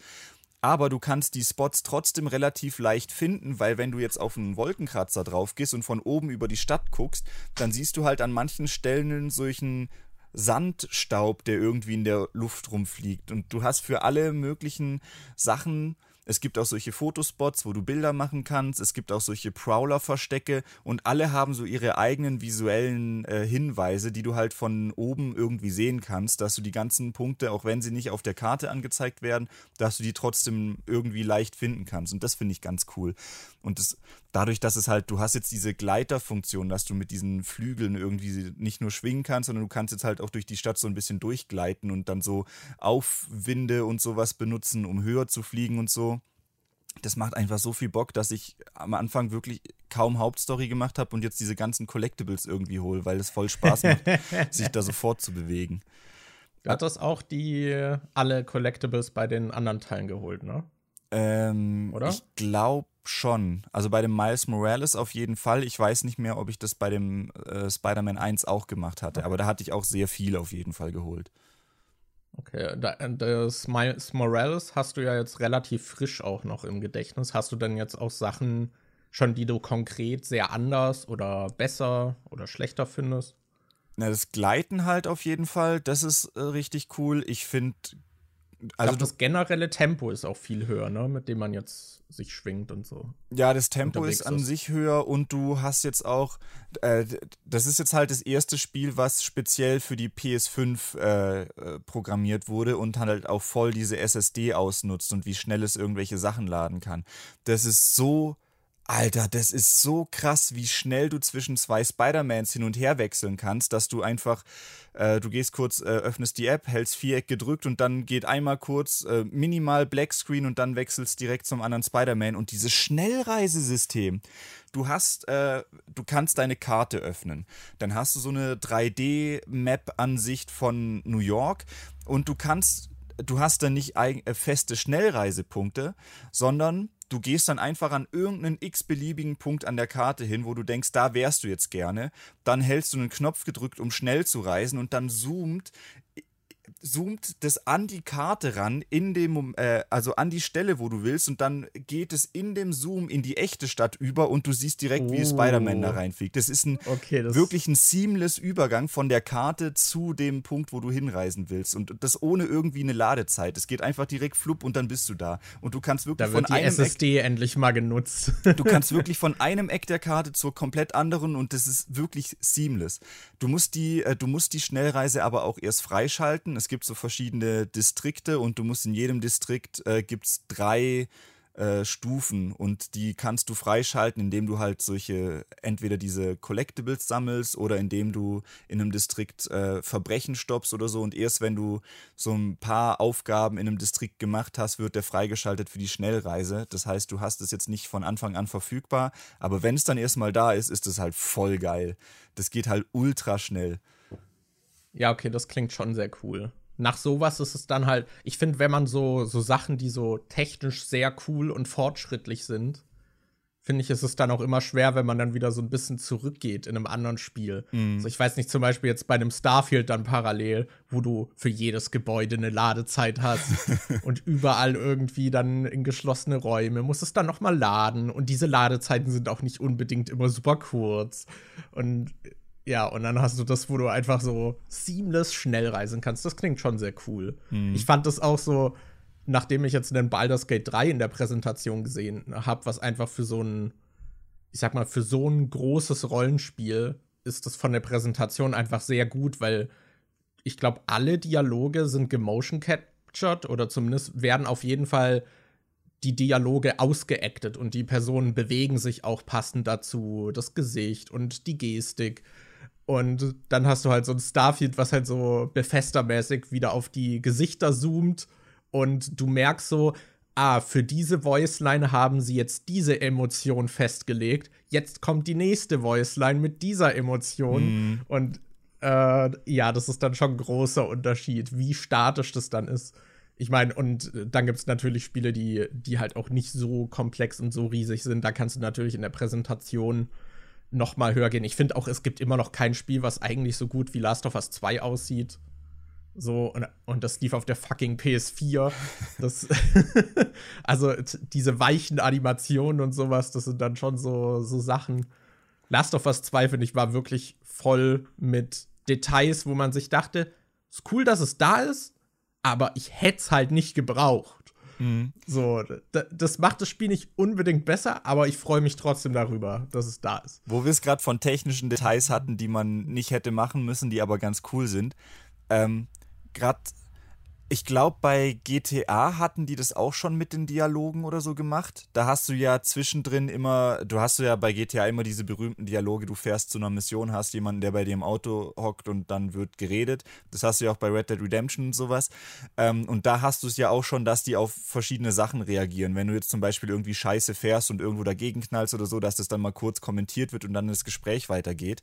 Bei Red Dead Redemption 2 hattest du auch schon solche Sachen wie dass die Gespräche in zwei verschiedenen Lautstärken aufgenommen sind. Wenn du jetzt direkt neben deinem Partner reitest, ah. dann reden die halt normal miteinander und wenn man jetzt irgendwie galoppiert und einer weiter weg ist oder so, dann schreien die die Dialoge so. Und bei Spider-Man 2 haben die ähm, die Dialoge, also viele Dialoge haben die in drei verschiedenen Ausführungen. Du hast den Dialog einmal in ganz normal, Spider-Man steht irgendwie da und kann halt ganz normal reden. Dann hast du eine Version für, wenn du gerade im Gleitmodus bist, dass er dann äh, halt da anders redet. Und dann hast du noch eine äh, Dialogoption für, wenn du gerade am Rumschwingen bist oder kämpfst. Das, äh, also du hast die Dialoge dann teilweise dreimal, dass jedes, je nachdem, was du gerade machst, klingt es anders. In einer Mission relativ am Anfang muss ähm, Miles so ein wichtiges äh, Gespräch am Handy führen mit einem Typen, der irgendwie äh, entscheiden kann, ob er ein Stipendium oder sowas bekommt. Und dann am Anfang der Mission Schleich bin ich halt so rumgeschlichen und habe versucht, die Gegner währenddessen heimlich auszuschalten und dann hat er halt am Telefon geflüstert und irgendwann wurde ich dann halt entdeckt und musste kämpfen und so und dann hat er halt plötzlich lauter geredet und so fast ins Telefon reingeschrien und so und das, das macht halt voll, das sorgt halt für so eine krasse Immersion, wenn du wirklich das Gefühl hast, die Aktion, die du gerade machst, trägt wirklich dazu bei, dass die jetzt auch anders sprechen müssen. Die haben auch immer wieder, du schwingst durch die Stadt telefonierst gerade mit jemandem und dann geht irgendein Verbrechen los oder so. Und dann kannst du zu dem Verbrechen hinschwingen und dann sagt er, ey, sorry, ich muss kurz was unternehmen und dann verprügelst du die Leute, Verbrechen geregelt, gehst weiter und dann so, ja, egal, wo wir gerade stehen geblieben sind und dann geht das Gespräch einfach weiter. Jedes Gespräch, was du da irgendwie führst, kann zwischendrin unterbrochen werden und dann seamless wieder aufgenommen werden. Das ah, finde ich voll krass. Cool. Und in Spider-Man 1 für die PS4 war ja schon dieses Ding, was so cool war, dass ähm, die ganzen Räume in den Hochhäusern, wo du vorbeischwingst, dass die durch so einen äh, bestimmten Trick haben die so gewirkt, als wären die Zimmer wirklich dreidimensional. Also, dass wenn du dich bewegt hast, haben die Objekte da drin sich aus, auch bewegt und so. Und das wurde mit so einem ganz simplen Trick, äh, Trick irgendwie gemacht, der davor aber nicht so wirklich viel in solchen Spielen benutzt wurde, wodurch die Räume halt wirklich räumlich wirkten. Und das haben die jetzt nochmal getoppt bei, äh, bei Spider-Man 2. Du hast jetzt auch wieder diese Räume, aber du hast jetzt gleichzeitig auch noch NPCs in diesen Räumen, dass dann zum Beispiel jemand in dem Raum drin sitzt und am Sofa ist und irgendwie Playstation zockt oder sowas. Also du hast jetzt, du schwingst durch die Stadt und kannst teilweise an irgendwelchen Häusern einfach in die Fenster reingucken und du siehst da wirklich Leute, die in den Häusern irgendwie was unternehmen. Ja, das ist schon sehr cool. Ja, ich muss die auch mal noch spielen, aber ich habe halt keine PS5. ja, aber du hast ja das eine Vierer, so dann kannst du zumindest den äh, hier Spider-Man 1 und Miles Morales kannst du ja spielen. Ja, da ist halt die Sache, es gibt ja mittlerweile auch eine PC-Version vom Ach, stimmt, ersten. ja. Aber die ist halt noch so teuer. Aber ich denke mir halt, wenn ich jetzt die Wahl habe, es auf dem PC zu spielen oder auf der PS4, mhm ah, dann würde ich es eigentlich schon viel lieber auf dem PC ja. spielen, aber es war mir noch zu teuer. Aber ja, vielleicht beiß, beiß ich auch in den sauren Apfel und hole es mir irgendwie günstig noch für die PS4 mal. Mal schauen. Oder mal es ist mal im Sale oder so beim, bei Steam oder sowas. Ja. Was ich äh, jetzt äh, an mehreren Stellen noch gehört hatte über den zweiten Teil, ist, dass das Writing ein bisschen komisch manchmal wohl sein soll, vor allem zwischen eben den beiden Spider-Man. Also, dass das so, so wirkt, als wären sie so Arbeitskollegen, so dass sie sehr oberflächlich miteinander sprechen und so manchmal wohl auch so sehr so kalenderspruchmäßig miteinander interagieren. So, kannst du da auch schon was zu sagen? Mm, also, ich habe jetzt, wie gesagt, storytechnisch noch nicht so viel gespielt, aber ein Problem, den die zum Beispiel am Anfang bei dieser Sandman-Mission haben, ist, dass die beide auf die gleiche Schule gehen. Peter als Lehrer, der da gerade neu eingestellt wurde, und Miles ist da halt so als Schüler. Und äh, dann werden die halt weggerufen wegen dieser Sandman, äh, muss, müssen die halt spontan weg wegen dieser Sandman-Mission. Und für Miles ist das jetzt nicht so schlimm. Aber Peter wird dann halt direkt gefeuert, weil er quasi in dieser Notsituation seine Klasse allein gelassen hat. Und da können die dann aber oh. an der Schule zum Beispiel nicht miteinander reden, weil er ist ja der Lehrer und Miles ist halt der Schüler und dann können die in Zivil da quasi nicht drüber reden und dann hast du manchmal halt nur diese Gespräche, wenn sie als Spider-Man irgendwo unterwegs sind. Aber da hast du schon so ein bisschen also die reden schon auch irgendwie so miteinander über so privatere Sachen. Also äh, Harry Osborn okay. ist jetzt zum Beispiel wieder aufgetaucht und hat so eine Foundation gemacht äh, mit seinem Vater zusammen und da will er, dass Peter arbeitet. Und Peter erzählt dann Miles zum Beispiel auch, dass, hey, mein bester Freund hat so eine Foundation gegründet und ich habe da, hab da jetzt einen Job angeboten bekommen, was ich machen kann. Oder Miles kommt zum Beispiel am Anfang nicht dazu, ähm, der muss noch so eine Bewerbung für irgendein College oder irgendwas machen, wo er einen Abschnitt über sich selbst schreiben soll. Und er hadert halt mit diesem Abschnitt, was er über sich selbst schreiben soll. Und da hast du dann halt auch immer wieder so Nachfragen von Peter, ob er das jetzt schon gemacht hat oder dass er sagt, hey, kümmer du dich jetzt um dein College-Zeug, ich regel jetzt den Rest noch oder so. Und ein großes Problem ist jetzt zum Beispiel auch, dass dadurch, dass Craven, dieser Hunter, auftaucht, das ist ja so die Story vom zweiten Teil, die auch im Trailer gezeigt wurde, und der will halt diese ganzen Superschurken irgendwie jagen. Aber viele sind halt in diesem Raft-Gefängnis eingesperrt und der befreit die dann halt. Und der befreit dann halt zum Beispiel auch Mr. Negative, der Miles Vater umgebracht hat. Und dann hast du halt auch so Probleme, wo Miles dann irgendwie, wo so die Aggression in ihm rauskommt und der dann manchmal eher hingehen will, um Mr. Negative fertig zu machen und dadurch aber andere Leute gefährdet werden. Und da hast du bisher aber auch so eher Momente gehabt, wo Peter ihm dann halt zuspricht und ihm sagt, dass er das jetzt, äh, dass er sich da in den Griff kriegen muss und wo er versucht, ihm das so klar zu machen, dass das mit Mr. Negative, dass er da seine Wut äh, kontrollieren muss und so. Also ich finde, bisher sind schon auch Momente gewesen, wo die so eher als äh, auf freundschaftlicher Basis miteinander geredet haben.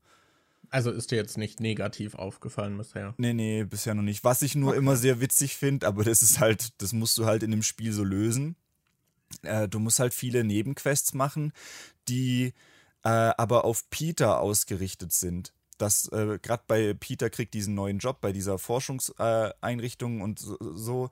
Oder und dann heißt es irgendwie, ach ja, du, wir haben hier so verschiedene Stationen in der Stadt für dich aufgestellt. Wäre cool, wenn du dich darum kümmerst. Und die ähm, Missionen sind speziell auf Peter Parker zugeschnitten, aber jeder Zugangsort ist natürlich auf irgendeinem Hochhausdach. Das heißt, Peter kommt natürlich, die gehen einfach davon aus, dass Peter auf jedes x-beliebige Hochhausdach kommt und dann da die Mission machen kann. ähm, oder er soll zum Beispiel auch solche Fotomissionen machen für einen, äh, so einen Zeitungsdude und soll dann halt Bilder machen. Und er schickt die Fotos dann unter dem Namen Peter Parker hin aber er macht die Fotos als Spider-Man. Und wenn du dann zum Beispiel Leute fotografierst, die gerade irgendwas Cooles machen, äh, dann reagieren die halt auch drauf, ey Spidey, hast du ein Foto von mir gemacht? Echt cool. Und spätestens die Leute checken doch dann später, dass dieses Foto von Spider-Man gemacht wurde, was eigentlich total easy seine Identität auffliegen lassen würde. Also da sind so viele Sachen dabei, wo du denkst, ja, das ist halt Videogamey, das muss halt irgendwie so gelöst werden, aber eigentlich macht es halt überhaupt keinen Sinn, dass die von Peter verlangen, dass er auf Hochhausdächer irgendwie klettert, um da seine komischen Forschungsprojekte zu machen. Aber äh, ja, ansonsten ist mir jetzt vom Writing noch nicht wirklich was Negatives aufgefallen. Wann kommt der Grooming-Skandal von Spider-Man, weil er irgendwelche Jugendlichen in der Stadt fotografiert? uh, Oh Mann, ey. Ja, aber klingt doch cool. Genau diese, ähm, diese Craven Mr. Negative-Szene, wo dann ausrastet, die hatte ich auch in einem Stream gesehen, als ich mal kurz mhm. reingeguckt habe. Da fand ich aber auch krass so, weil da stehen ja auch wirklich so Zivilisten und Also du meinst das mit Leben der Bootturbine, wo die dann Ja, so das, genau. Ja. Und dass dann Miles sich halt wirklich so gar nicht im Griff hat in dem Moment. Das mhm. fand ich dann schon hart so und eigentlich so die Zivilisten gerade so auf diese Turbine zurutschen. Aber ich finde, das ist halt auch, äh, weiß so aus erzählerischer Sicht ein sehr schöner Moment, der das so metaphorisch widerspiegelt, weil es geht ja in dem Moment wirklich daran, dass er an Mr. Negative buchstäblich festhält und er müsste ihn loslassen, um die Menschen ja. zu retten. Also das zeigt den Konflikt, den er halt innerlich hat, auch sehr schön visuell und macht es deutlich dass er halt buchstäblich loslassen muss, um andere Menschen zu retten. Das fand ich eigentlich ich kann nachvollziehen, dass es halt sehr hart aussieht, aber gleichzeitig denke ich halt, es ist halt bildlich auch einfach passend. Ja, ja, ich meine, dass es sehr hart aussieht. Hm. Es ist ja trotzdem glaubhaft. Es ist ja, also wenn man von Wut verschlungen ist, so, das kann man ja trotzdem irgendwie auch nachvollziehen. Und ich denke, das Wutthema ja. wird ja auch in dem äh, Spiel irgendwie noch äh, wichtiger, gerade wenn Spider-Man später diesen Venom-Anzug bekommt, dann ist ja Wut dann auch nochmal ein großes Thema. Also ja. es gibt auch schon so ein Dialog, okay, ein Dialog ist mir vom Writing doch negativ aufgefallen und zwar ähm, hatten dies einmal kurz vom Thema Wut und dann hat Peter Parker so zu Miles gesagt, so, ist es, Wann hast du mich jemals wütend gesehen? Ist dir jemals aufgefallen, dass ich irgendwie aus Wut irgendwas gemacht habe und dann meinte er irgendwie aus Spaß sowas wie ja, bei diesem Brettspielabend, wo ich dich mal irgendwie fertig gemacht habe oder so. Und da dachte ich so, ja, dieser Dialog ist halt eins zu eins als Foreshadowing irgendwie dafür später, wenn Venom da ist und dann genau das das Problem sein wird, dass Peter seine Wut wahrscheinlich nicht unter Kontrolle bringt. Und ich finde, der war mir, dieser eine Satz war mir ein bisschen zu on the nose, weil man ja yeah, weiß, dass Venom okay. später noch ein Thema wird. ja, das, wenn diese Sachen so, so gestreut werden, aber so offensichtlich ist, wofür sie gestreut werden. Weil, und damit verbinden wir das auch mit dem Thema von vorhin, man halt auch schon weiß, was Venom ist und worauf das hinauslaufen ja. könnte. Und das ist so, oh, ich frage mich, ob die, die Freundschaft zwischen Peter Parker und seinem besten Freund noch in Bredouille geraten könnte. So, hm das sind halt auch immer diese Sachen, die sich halt so wiederholen. Ne? Dadurch hat, da fällt einem das halt auch schon mehr auf, natürlich. Das ist dann, ist halt auch tricky, das dann eleganter zu schreiben. Bedarf halt dann noch mehr Fingerspitzengefühl, ja. sowas zu streuen, ohne dass man halt direkt denkt, ja, okay. Ach, Markus, ja. ich hätte jetzt noch zwei yes. Sachen, die theoretisch ja. auch ins Superhelden-Thema reinpassen. Und das sind auch beides Sachen, die wir beide gesehen oder gespielt haben, wo man drüber reden ja, kann. Äh, okay, weil ich dachte, wir haben jetzt so viel über Marvel geredet. Ist das komisch, wenn wir jetzt auch andere Superhelden-Facetten reinbringen? Aber wir hätten zum Beispiel noch die äh, One Piece Serie, die du ja jetzt komplett auch fertig geguckt hast, nehme ich mal an. Das heißt, darüber könnten wir ja. noch reden. Und da gibt es ja durch diese, ähm, durch diese Teufelsfrüchte, würde ich sagen, kann man das auch ein bisschen so als Superkräfte-Zeug äh, irgendwie werten. Ja, das sind noch gar keine besonderen Kräfte, die können doch einfach nur nicht mehr schwimmen, oder? Ja, also ich kann meine Haut auch lang ziehen, zwar nicht so lang wie Ruffy jetzt irgendwie, aber. Nicht so lang wie ich. nicht so lang wie du. Ey, das ist aber echt beeindruckend. ich habe einen Kollegen, der hat mal irgendwie in einem relativ kurzen Zeitraum 50 Kilo abgenommen. Bei dem sah das krass aus. Oh. Also für die Leute, die jetzt nicht gesehen haben, was ich gemacht habe, ich habe quasi so das Fett am Arm unten, wenn ich den Arm hochstrecke, so runtergezogen. Es sah in etwa eins zu eins aus wie am Ende von Austin Powers 3, wo die im Kino sitzen und den äh, Austin Powers Film äh, fertig gucken und dann kommt äh, fieser Fettsack und hat komplett abgenommen und kann seine Haut so ultra weit runterziehen. Come on. Genau so sah das gerade aus. ja. Uh, fieser Fettsack ist auch mein bürgerlicher Name. Ja. Das, ja. Ja, so, gut. One äh, Piece. Äh, One Piece. Äh, du hattest ja, glaube ich, wir hatten mal kurz darüber geredet und ich glaube, deine Meinung zu One Piece war eher negativer als meine. Ich glaube, ich fand, also ich fand die ja eigentlich ganz okay, ähm, die Serie, aber bei dir hatte ich, glaube ich, schon eher so negative Konnotationen rausgehört, dass äh, dich dann manche Sachen doch irgendwie mehr gestört haben. Hat sich der Eindruck jetzt weiter durchgezogen durch die letzten Folgen oder hat sich da noch was geändert? Also ich finde, die Serie hat so ihre Höhepunkte und auch vor allem Tiefpunkte. Also ich fand auch gerade so diesen, äh, diesen Insel-Arc, wo es halt um Lysops äh, Background geht und so, den fand ich echt nicht so gut. Also ich mhm. finde, da waren ein paar Folgen, da hat auch das Tempo sehr abgenommen, da haben trotzdem sehr viele Figuren irgendwie gefehlt und ich finde, die Figuren, die vorkamen, das wirkte dann oft auch so B-Movie-mäßig irgendwie, wie dann auch dieser ähm, wie heißt der, Captain Black, sie durch diese Villa dann so jagt und dann immer seinen Move mit den Klingen macht. Das ja. hat sich, finde ich, das wirkte alles wie so Cosplay auf mich. Das hat sich nicht so richtig übertragen, dass ich da mitgefiebert habe. Ich mochte aber vor allem die danach dann den Arc mit äh, Sanji und seinem Chef, mhm. dem, dem Piratenkoch.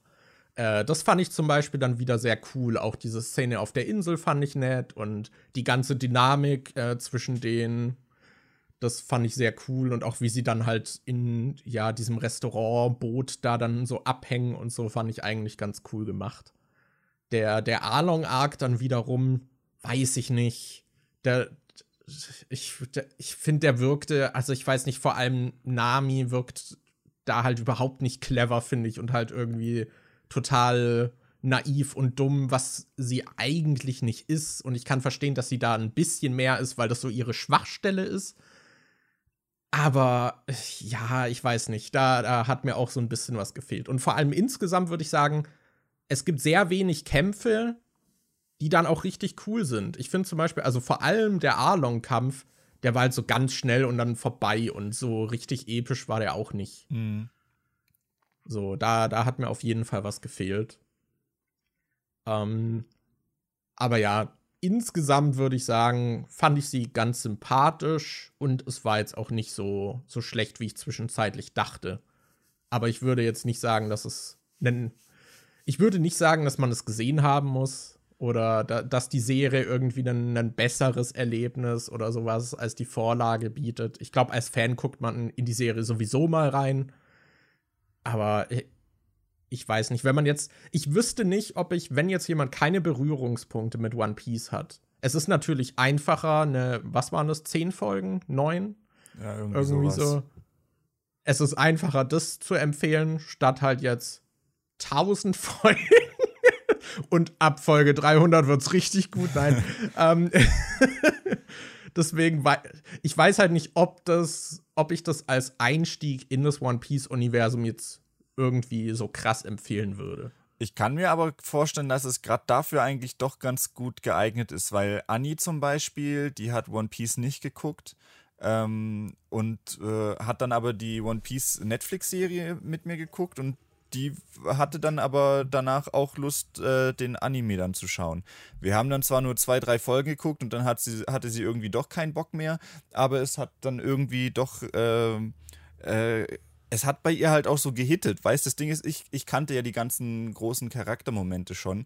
Und äh, Annie ist eine, die sehr nah am Wasser gebaut ist und bei solchen Sachen dann auch schnell mal gerührt ist oder dann irgendwie losheult. Und ähm, gerade bei dieser Sanji-Geschichte meinte ich so schon zu ihr so, oh, das wird eine tolle Folge für dich. Du wirst garantiert flennen, und, äh, wenn die Vorgeschichte kommt. Und so, hä, wieso?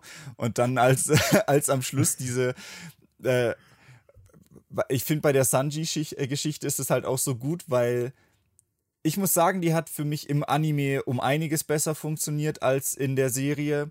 Gerade weil, ähm, also es geht ja darum, dass die dann auf diesem einen Fels da irgendwie ewig lang sind und ähm, der Chefkoch, ich weiß gerade nicht mehr, wie er heißt, der hat ja auf jeden Fall diesen ganz großen Sack bei sich liegen und Sanji hat einen kleineren Sack bei sich mit Essen drin. Und ich finde, das, das spielt eigentlich sehr gut mit der Erwartungshaltung, dass du denkst, oh, der Typ hat sich ganz viel Essen zurechtgelegt.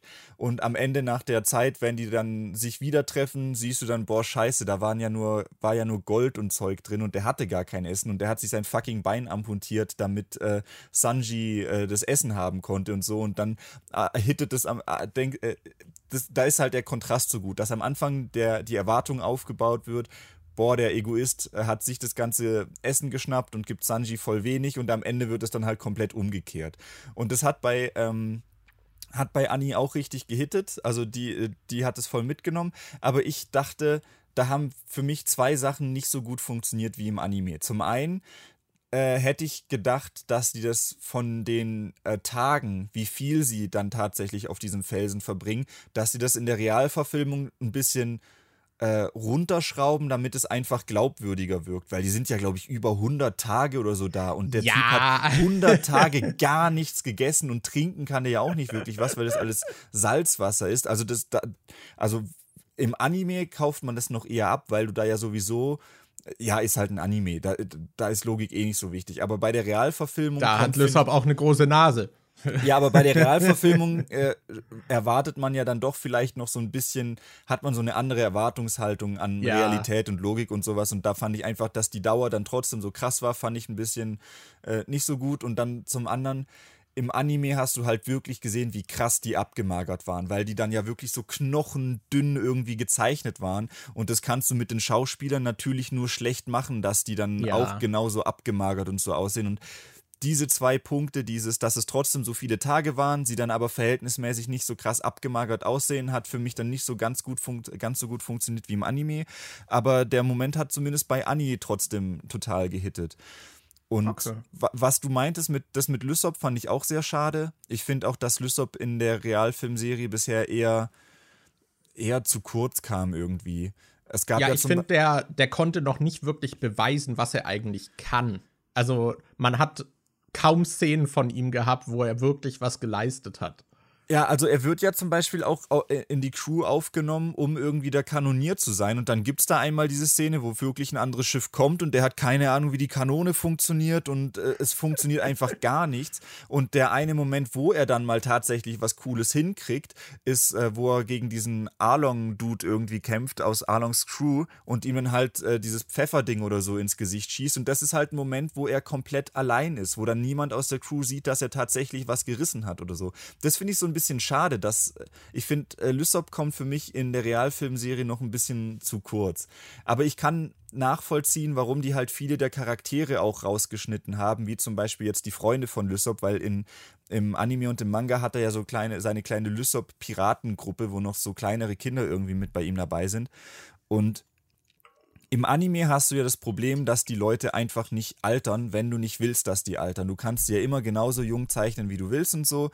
Und das hast du halt im Realfilm nicht. Das heißt, im Realfilm musst du schon ein ganz anderes Pacing irgendwie bringen. Und da kannst du die Arcs nicht so lang rausstrecken, wie sie im Manga sind. Da musst du zwangsläufig, weil deine Schauspieler halt auch älter werden, musst du die Geschichte irgendwie schneller erzählen. Und dazu musst du halt auch viel rauscutten. Ansonsten ist es einfach nicht machbar. Vielleicht mal irgendwann in der Zukunft, wenn man so krass realistische CG-Figuren machen kann, dass du auch sowas wie anime-technisch jetzt ist mit Realfiguren machen kannst, die dann auch einfach nie altern. Aber aktuell ist das halt einfach nicht drin. Und da kann ich schon nachvollziehen, dass vieles rausgeschnitten wurde und das stört mich jetzt auch nicht so krass, weil ich kann mir vorstellen, dass das eher so ist wie zum Beispiel die, der Cyberpunk-Anime oder der, die Witcher-Serie auf Netflix, dass die jetzt nicht äh, das Originalwerk ersetzen sollen, sondern dass die ein Zusatz sind, der vielleicht nochmal so ähm, ankurbeln soll, wie viele Leute dann auch das Originalwerk konsumieren. Dass das eher dafür gedacht ist. Und ich finde, für den Zweck funktioniert es eigentlich ganz gut. Immerhin haben sie auch so wichtige Änderungen wie bei Zorros Backstory, dass äh, seine Rivalin, seine Nemesis, seine Freundin nicht eine Treppe runtergefallen ist, sondern einen Unfall hatte. das, fand ich, das fand ich halt im Original in der Vorlage halt schon so lustig, dieses Ja, sie ist die Treppe runtergefallen, tot. Und jetzt ist es einfach so, ja, sie hatte einen Unfall. Und dann, dann fragt Zorro nicht mal was, sondern es ist halt so, ja, sie ist tot. Wie fandest du denn ähm, die, ich, ich weiß nicht, wie präsent du noch den Manga oder den Anime äh, äh, Intus hast, aber wie fandest du denn die relativ große Änderung mit, wie Buggy in die Geschichte eingebaut wurde? Weil im Originalwerk war es doch so, das hattest du, glaube ich, die Szene hattest du auch in, äh, in der Realfilmserie, dass er ja so klein war und ihm die Gliedmaßen gefehlt haben und dann hat Ruffy ihn doch weggeschossen. Und ich glaube, im, äh, im Manga und Anime war es doch so, dass er dann auf dieser Insel gelandet ist, wo dieser Typ war, der in so einer äh, Schatztruhe festgesteckt ist, der auch so klein war und rumgelaufen ah. ist, der so ein ah. Afro hatte und dass er auf dieser Insel war, wo dann die Tiere waren, mit denen er sich angefreundet hat. Und da kam Buggy doch viel später erst wieder. Und, im, ja, stimmt. und in der Realfilmserie haben die den ja jetzt so eingebaut, dass sein Kopf irgendwie dann noch mitgenommen wird und dass er dann irgendwie mit Arlong zusammenarbeitet, um ihn Ruffy zu bringen oder so. Die haben Buggy da ja ganz anders in die Geschichte eingebaut, als es jetzt im Originalwerk der Fall war. Fandest du das, fandest du das gut oder fandest du das, äh, wie hast du das wahrgenommen? Also ist mir jetzt zumindest nicht negativ irgendwie rausgestochen. Sie haben ja schon ein paar Änderungen. Also ich meine auch diese ganze, nochmal zu Zorros Backstory, so diese ganze Motivation und wie er dann mit dem Vater von seiner Rivalin und quasi seinem Schwertmeister irgendwie dann äh, aufbricht und so, diese Interaktion war auch komplett anders. So allein schon von der Interaktion her und von der Motivation war das schon ganz anders so geframed irgendwie. Äh, solche Änderungen finde ich okay, auch wenn ich mich manchmal halt frage, okay, warum haben sie das gemacht? Weil das nicht unbedingt, finde ich, das dann irgendwie aufwertet. Bei, bei Buggy kann ich zumindest, da kann ich sehen, warum es, warum man es anders irgendwie strukturiert hat, damit er halt irgendwie in der Story dann auch weiterhin vorkommt. Und ja, da kann man dann drüber diskutieren, ob das gut ist, aber da kann ich zumindest sehen, warum sie das so gemacht haben. Mhm. Bei Zorros Backstory verstehe ich zum Beispiel nicht ganz, warum man das jetzt so abgeändert hat. Äh, aber ja, ist mir nicht negativ aufgefallen. Wie fandest du es denn?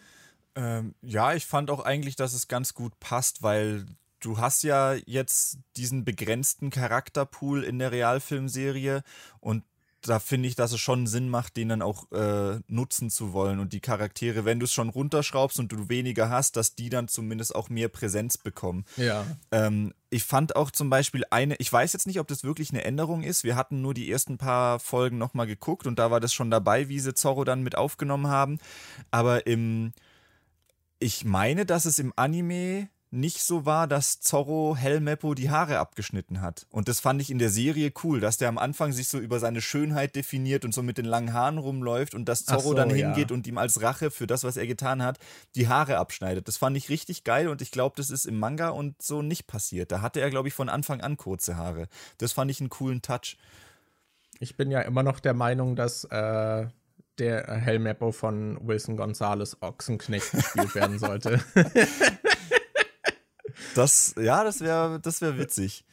Da sehe ich den, muss ich sagen. Ich fände es super lustig. ich finde, es hätte halt auch einen coolen ähm, äh, Real-World-Touch so ein bisschen, weil ich glaube, ich kann mir vorstellen, dass die Kindheit als äh, Jimmy Blue und äh, Wilson Gonzalez schon so ein bisschen schwierig ist, wenn du halt einen Vater hast, der so eine Schauspielgröße ist und dass dann alle von dir erwarten, dass du auch irgendwie was Großes leisten musst und dass äh, und dass man da schon auch unter Druck steht. Ich will jetzt nicht sagen, dass die nicht auch viele Vorzüge dadurch hatten und die viele Möglichkeiten bekommen haben, die man jetzt als Normalsterblicher nicht bekommen hat, aber ich glaube, dass da auch sehr viel Druck und äh, so mit hintersteckt. Und ich finde, das hätte gut in diese Rolle reingepasst, weil du ja wirklich ja. diesen Hell Meppo hast, der sich die ganze Zeit hinter seinem großen Vater versteckt und es dann äh, während der Serie eher so darauf hinausläuft, dass er sich selbst beweisen muss und was Eigenes aufbaut. Und das hätte mit den Ochsenknechts tatsächlich eine lustige ähm, Symbiose haben können, wenn der äh, ja. äh, Captain Morgan jetzt auch irgendwie von Uwe Ochsenknecht gespielt worden wäre und äh, Hell Meppo dann von Wilson Gonzalez. Aber das ist halt eher oh, so ein Mann. deutsches Ding. Ich glaube jetzt nicht, dass ich, ich glaube, die ja. Wahrscheinlichkeit, dass da international wirklich aus dem Grund jetzt die Schauspieler genommen werden, halte ich für sehr unwahrscheinlich, aber wäre wirklich witzig gewesen.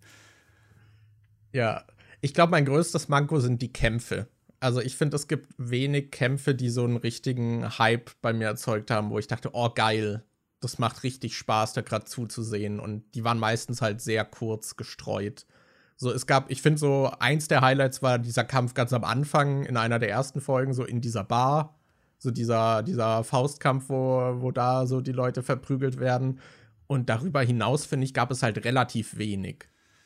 Ach, ich fand ja, es gab nicht ganz so viele Kämpfe, aber wenn welche kamen, fand ich die eigentlich immer relativ cool. Wie zum Beispiel, wo sie in den Arlong Park reinrennen und dann über diese Steine drüber springen und da noch miteinander kämpfen, wo du dann auch dieses Zusammenspiel mit Zorro und Sanji hast oder wo sie in dem Barati sind und Sanji dann so die äh, Piraten verprügelt, wo die dann halt im Restaurant noch kämpfen. Ich finde, da sind schon ein paar coole Momente dabei, aber äh, stimmt, so wirklich viele Kämpfe sind es nicht.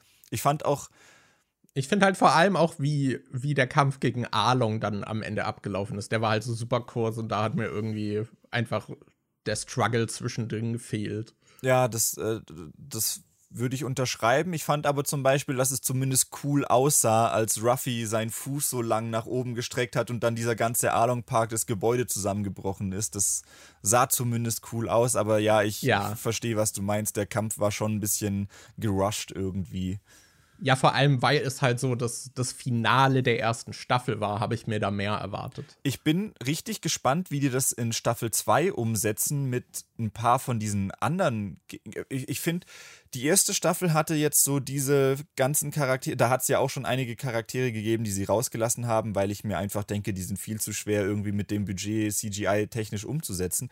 Aber jetzt. Zum Beispiel den coolen Kampf von Zorro gegen den Oktopus. Ja, den Oktopus zum Beispiel. Oder Buggy hatte ja in der Stadt eigentlich noch diesen riesigen Löwen. Den hatte man ja jetzt auch nicht drin. Und ja. in Staffel 2 werden dann ja wahrscheinlich irgendwann mal, wird Chopper vorgestellt, der, der, ist da dann einfach komplett ein CGI-Charakter oder kriegt der so ein ultra cringiges Kostüm oder so? Ich habe keine Ahnung, wie sie Chopper umsetzen wollen. Weil Chopper einfach so ein Kind in einem ein Kind in, in einem Kostüm. Na, weil bei Chopper ist es ja so, der hat zumindest, der hat ja die kleine Form und die große Form. Und vielleicht ändern sie es jetzt ab, dass er immer in der großen Form rumläuft, weil man für die große Form einen Schauspieler verkleiden kann oder so. Ich habe keine Ahnung, wie die das machen. Und du hast ja jetzt dann ähm, langsam sollte ja dann mal Smoker auftauchen und äh, Sir Crocodile. Und die haben ja beide solche Partikeleffekte. Smoker hat ja dieses, dass er sich in Rauch verwandeln kann. Und äh, Sir Crocodile ist ja dieser Sandmann im Prinzip. Und ich, äh, ich glaube, ab Staffel 2 kommen jetzt viel mehr solche CGI-lastigen Hauptcharaktere dabei, wo ich gespannt bin, wie sie das umsetzen. Weil ich weiß nicht, ob die jetzt plötzlich mehr Budget zur Verfügung bekommen oder ob die dann einfach. Vor allem, das war doch schon eine der teuersten Serien. Mhm. Also es war ja schon ultra teuer. Was ich übrigens auch sagen muss, ich finde, das sieht man der Serie nicht an, dass sie so teuer war. Also ich finde, da ist der gesamte Look nicht so krass, dass man das der richtig ansieht, finde ich, dass die pro Folge irgendwie 15 Millionen an Budget hatten. Ja, ich finde, sie sieht jetzt nicht schlecht aus, aber sie sieht jetzt auch nicht aus, als wäre es ultra krass teuer. Ich finde, sie sieht halt gut aus, aber so wirklich von den Socken gehauen hat es mich jetzt nicht. Ich verstehe immer noch nicht, warum die bei so vielen Szenen diese krassen Weitwinkelobjektive genutzt haben. Bei manchen, ja, das, da habe ich ja auch schon drüber geredet. Das hat mich teilweise richtig abgefuckt. Das also bei manchen Shots kann ich es voll nachvollziehen, weil man damit sehr gut diese verzerrte Perspektive aus den Manga-Panels irgendwie nachbekommt. Gerade dieser Shot, wo Zorro irgendwie angebunden ist und dann hast du so einen Shot, wo man irgendwie seine gefesselte Hand sieht und dann ist es so ultra weitwinklig und dadurch sieht es dann so ein bisschen aus, wie es auch im äh, Originalwerk aussah. Aber die haben das ja nicht nur gezielt bei solchen Momenten für äh, coole Optics benutzt, sondern die haben das ja voll oft auch einfach bei Gesprächen benutzt, wo dann der halbe Screen irgendwie leer ist, weil du halt so einen krassen Weitwinkel benutzt hast. Ich habe ja äh, im Podcast mit Barker äh, Critic, hatte ich auch über eine Folge, war ich bei ihm zu Gast und wir haben darüber gesprochen. Und er hatte gesagt, die Kamera wirkt oft, als wäre sie auf Penishöhe äh, und würde von dort aus filmen und dass die Leute dann oft auch dorthin gucken. und dieses Bild fand ich sehr schön. Das wollte ich hier auch. Ah. Jetzt muss ich mir die Serie nochmal ansehen. das ist gerade, ich glaube, so in Folge 3 gibt es halt so, wo da gerade am Anfang ist dann die ganze Zeit so dieses, dass es so von unten hochgefilmt wird und dann äh, äh irgendwie dann Ruffy auch mal so kurz auf dem Boden liegt und dann auch so hochguckt. Und es sieht halt auch wieder so aus, als wäre es immer auf so Dickhöhe. okay, ja, muss ich noch mal drauf achten. Aber was? ja, äh, ich bin auch gespannt, was sie zum Beispiel mit Chopper machen, weil das ist ja das, Chopper ist vom Konzept her so der Money Sink einfach schon, weil der ist dann ja auch die ganze Zeit da. So einen Smoker kann man vielleicht sehr reduziert, dass der einmal diese Fähigkeit benutzt und dann animierst du die krass oder so, so vereinzelte Szenen. Aber ein Chopper ist ja bei der Crew dauerhaft dabei. Und das stelle ich mir schwer vor. Und ich glaube, wenn der halt nicht sitzt, zieht er das auch richtig runter. Der ist ja auch so ein bisschen so ein One Piece-Maskottchen einfach. Ja, und vor allem später, ich, ich glaube, da sollen ja richtig viele Staffeln kommen. Ich weiß nicht, wie viele schon bestätigt sind, aber es ist ja, glaube ich, schon geplant. Ich hatte mal irgendwas von acht Staffeln oder sowas gehört. Das ist auf jeden Fall richtig. Ja, warten wir mal ab, wie viele wirklich ja, ja, kommen. Weil später kommt dann ja auch noch Brooke dazu. Und wie, wie machen die dann Brooke? Der muss ja dann CGI-Charakter sein. Das geht ja gar nicht anders. Da kannst du ja niemanden verkleiden, dass er aussieht wie ein Skelett, durch das du durchgucken äh, kannst. Und Frankie ist ja auch. Spooky Halloween-Kostüme. Ja, und Frankie ist ja dann so auch noch mega krass. Frankie hat ja auch diese mechanischen, dicken Ultraarme und so komische Körperfunktionen und so. Also da kommen noch so viele Charaktere, wo ich echt gespannt bin, wie sie das dann umsetzen wollen ja, One Piece ist echt keine dankbare Realadaption. ja. Also kein Stoff, der da sehr dankbar ist. Das ist wirklich, ist auch sehr mutig, dass sie das angegangen haben, muss ich sagen. Mhm. Also da bin ich echt gespannt auf Umsetzungen zum Teil. Ja. Aber ja, was ich, hattest du denn noch? Äh, Life is Strange.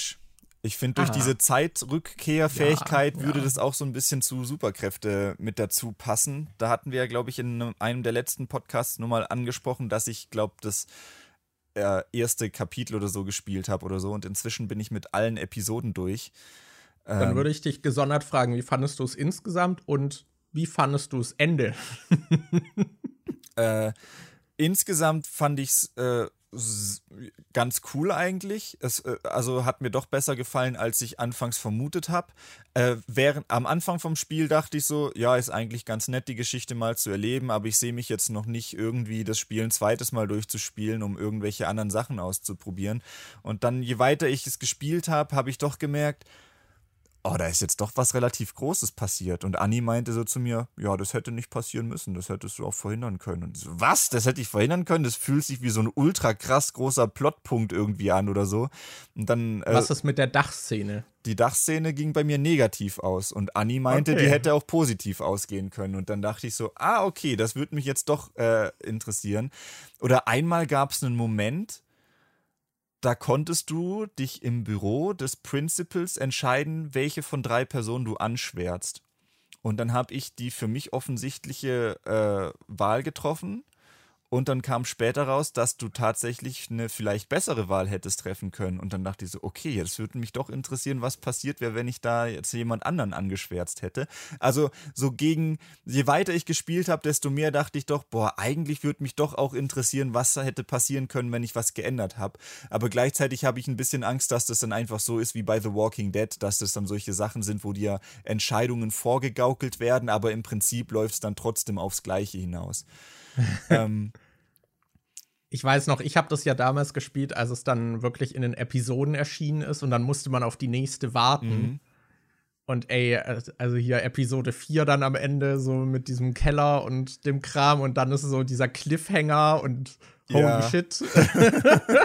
dann hatte ich voll die Erwartungshaltung und dann war ich von Episode 5 ehrlich gesagt sehr enttäuscht. Also fiel dir die Wahl am Ende. Du hast dann ja zwei Optionen im Prinzip. Fiel dir die schwer? Musstest du darüber nachdenken? Nee, mir fiel sie nicht schwer. Das hat aber zu einer sehr großen Diskussion mit Anni geführt. Okay. Weil Anni ist ja auch immer für die schlechten Entscheidungen. Das ja, sind ja genau. in ihren Augen die guten Entscheidungen. Das ist wie bei High School Musical, da ist dann. also, das hat dann wirklich zu so Diskussionen geführt, wo sie meinte: Oha, wenn du jetzt also die Entscheidung hättest, alle Leute in dem Ort zu retten, in dem wir gerade wohnen, oder, oder mich, mich, zu retten, dann würdest du, würdest du das, den Ort retten. Ich so, äh, hallo, hier leben hier leben hunderte Leute, es gibt hier Babys, es gibt hier kleine unschuldige Kinder. Also das ist wie dieses, äh, dieses Problem mit, äh, mit diesen Zuggleisen, wo du auf einem Gleis irgendwie fünf Leute liegen hast, die noch relativ äh, jung sind und auf, äh, aber die du nicht kennst und auf dem anderen ist irgendwie eine Person, die du kennst oder so und wen rettest du jetzt und so. Und also ich, äh, das Ding ist, glaube ich, dass Anni eher ein emotionaler Mensch ist und ich bin eher ein rationaler Mensch. Und ich denke dann eher in Zahlen als in.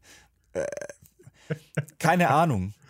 wenn ich jetzt, wenn es jetzt darum gehen würde, dass ich einer dieser Dorfbewohner wäre und jemand anderes müsste die äh, Wahl treffen und der hätte die Wahl, jemanden zu retten, den er liebt, oder er hätte die Wahl, äh, hunderte andere Leute zu retten und ich bin einer davon, dann fände ich es natürlich auch cooler, wenn er die rationale Wahl treffen würde und ich dann am Leben wäre. Und ja, das hat bei uns zu sehr großen Diskussionen geführt, aber ich habe am Ende ja, keine Ahnung. Äh, ich glaube, man hört aus dem, was ich gerade gesagt habe, raus, welche Entscheidung ich am Schluss getroffen habe vom Spiel. Ja, ja. D die Sache ist, wie fandest du Chloe denn als Figur? Hingst du an der? War die dir sympathisch? Ich finde, die hatten ja schon auch durchaus so, sag mal, so ein bisschen so toxischere Dynamiken auch in der Freundschaft. Ja, ich finde, das war eigentlich. Ich fand die jetzt nicht besonders toll, aber jetzt auch nicht besonders schlimm. Ich fand, ich war der so neutral gesonnen irgendwie. Äh, ich fand witzig. Also, hm, die oder eine Stadt. Ja, eben. Die ganze Stadt halt, wo auch kleine Kinder wohnen und wo. Ich weiß nicht, ob das. Also, das wird vom Spiel wahrscheinlich bewusst gemacht worden sein, dass dir im Spiel die ganze Zeit schon gesagt wird: Oh, die Stadt geht eigentlich den Bach runter die Leute ziehen weg, diese Prescott-Familie, die manipuliert hier alles und so. Die Stadt würde ja schon das ganze Spiel über recht madig gemacht und ich schätze mal, das wird gemacht, um dann am Schluss in deine Entscheidung so ein bisschen mit reinzuspielen, was du jetzt wirklich machen willst. Aber ich, also keine Ahnung, für mich hat dann halt einfach die Masse den Unterschied gemacht. Ja, ja. Ja, es war halt auch so, so extrem, so nicht, keine Ahnung, ein Diner wird jetzt zerstört oder das so, wo, keine Ahnung, vielleicht gerade fünf, sechs Leute drin sind, sondern die ganze Stadt. ich finde, das war, also für mich war es so unverhältnismäßig, dass ich so. Und ich finde halt auch. Da nicht drüber nachdenken musste. Und ich finde, es ist halt auch so ungewiss gewesen. Weißt, es ist ja jetzt nicht so, dass eine göttliche Stimme zu dir gesagt hätte, okay, du kannst die Stadt jetzt auslöschen und dann ist alles wieder gut, sondern das war ja einfach nur ein Gamble. Es war ja nur die Möglichkeit, einen Gamble einzugehen, jetzt abzuhauen und die Stadt vernichten zu lassen und zu hoffen, dass dann alles gut ist. Aber es hätte ja auch, es könnte ja genauso gut sein, dass es dann so Final Destination mäßiger sich einfach noch größer ausfaltet und dann halt noch mehr schlimmes Zeug passiert. Das ist ja wirklich am Schluss hauptsächlich ein Gamble gewesen, zu hoffen, dass ja, wir lassen jetzt einfach mal die Stadt draufgehen und hoffen, dass äh, dem Schicksal das dann genug ist und es dann keine weiteren Konsequenzen gibt. Also ich muss auch sagen, ich fand, ich hatte mir dann damals auch äh, das andere Ende eben angeguckt. Und ich finde, das hat sich auch angefühlt, als wäre es halt total stiefmütterlich, halt nicht das intendierte Ende gewesen. Ich hatte das Gefühl, da ist irgendwie ja viel weniger Arbeit reingeflossen. Und das hätten sie halt auch viele so Erzählungsstränge halt irgendwie so ein bisschen hätten rushen müssen oder nicht ganz Zeit gehabt, die am Ende so richtig auszuarbeiten. Also ich finde, die fünfte Episode hat mich echt ein bisschen, war so ein Bummer für mich, weil ich das Spiel ansonsten sehr mochte. Hm. Hast du die auch so negativ wahrgenommen oder ging das für dich? Ich habe die nicht so ganz negativ wahrgenommen. Ähm, mich hat halt spielerisch hat die mich so ein bisschen genervt, weil das sich doch viel in diesem Keller dann irgendwie abgespielt hat und ich habe das Gefühl gehabt, dass das äh, Kapitel etwas linearer war als die anderen. Dadurch, dass du halt nicht wie in den anderen so relativ frei rumlaufen konntest und viele Orte erkunden konntest, du warst halt oft irgendwie gezwungen, irgendwelche Sachen zu durchleben, die zwar auch teilweise ganz cool waren, wie zum Beispiel dieser äh, Aspekt, wo du so durch diesen komischen diesen surrealen Raum durchläufst, wo du dann diese Figuren hast, die mit Taschenlampen nach dir suchen, wo du so an verschiedenen Erinnerungen und so vorbeiläufst und so. Da war visuell schon ein paar, cooles, äh, paar coole Sachen dabei, aber insgesamt hat, ich, hat sich das Kapitel nicht so frei angefühlt wie die anderen, was wahrscheinlich halt auch damit zu tun hatte, dass das jetzt ein Finalkapitel war und die Story zu einem gewissen Schluss kommen musste. Da kannst du dann wahrscheinlich nicht einfach so frei viel rumwandern oder so. Aber äh, ich fand die jetzt nicht deutlich schlechter als die anderen Kapitel oder so. Okay. Okay. Ah ja, Life is Strange. Muss ich eigentlich auch mal replayen. Was ich komisch fand. Das ist jetzt echt eine Weile her. Was ich aber ab und zu ein bisschen komisch fand und was mich so ein bisschen rausgeworfen hat, ist, dass du teilweise Gespräche über Leute führen konntest, die direkt nebendran sitzen und das eigentlich alles mitkriegen müssten. Es gab da so eine Ja? Szene Okay. im, es gab da so eine Szene im Diner, da sitzen zwei Freunde am gleichen Tisch gegenüber und du kannst äh, gesondert mit den beiden reden.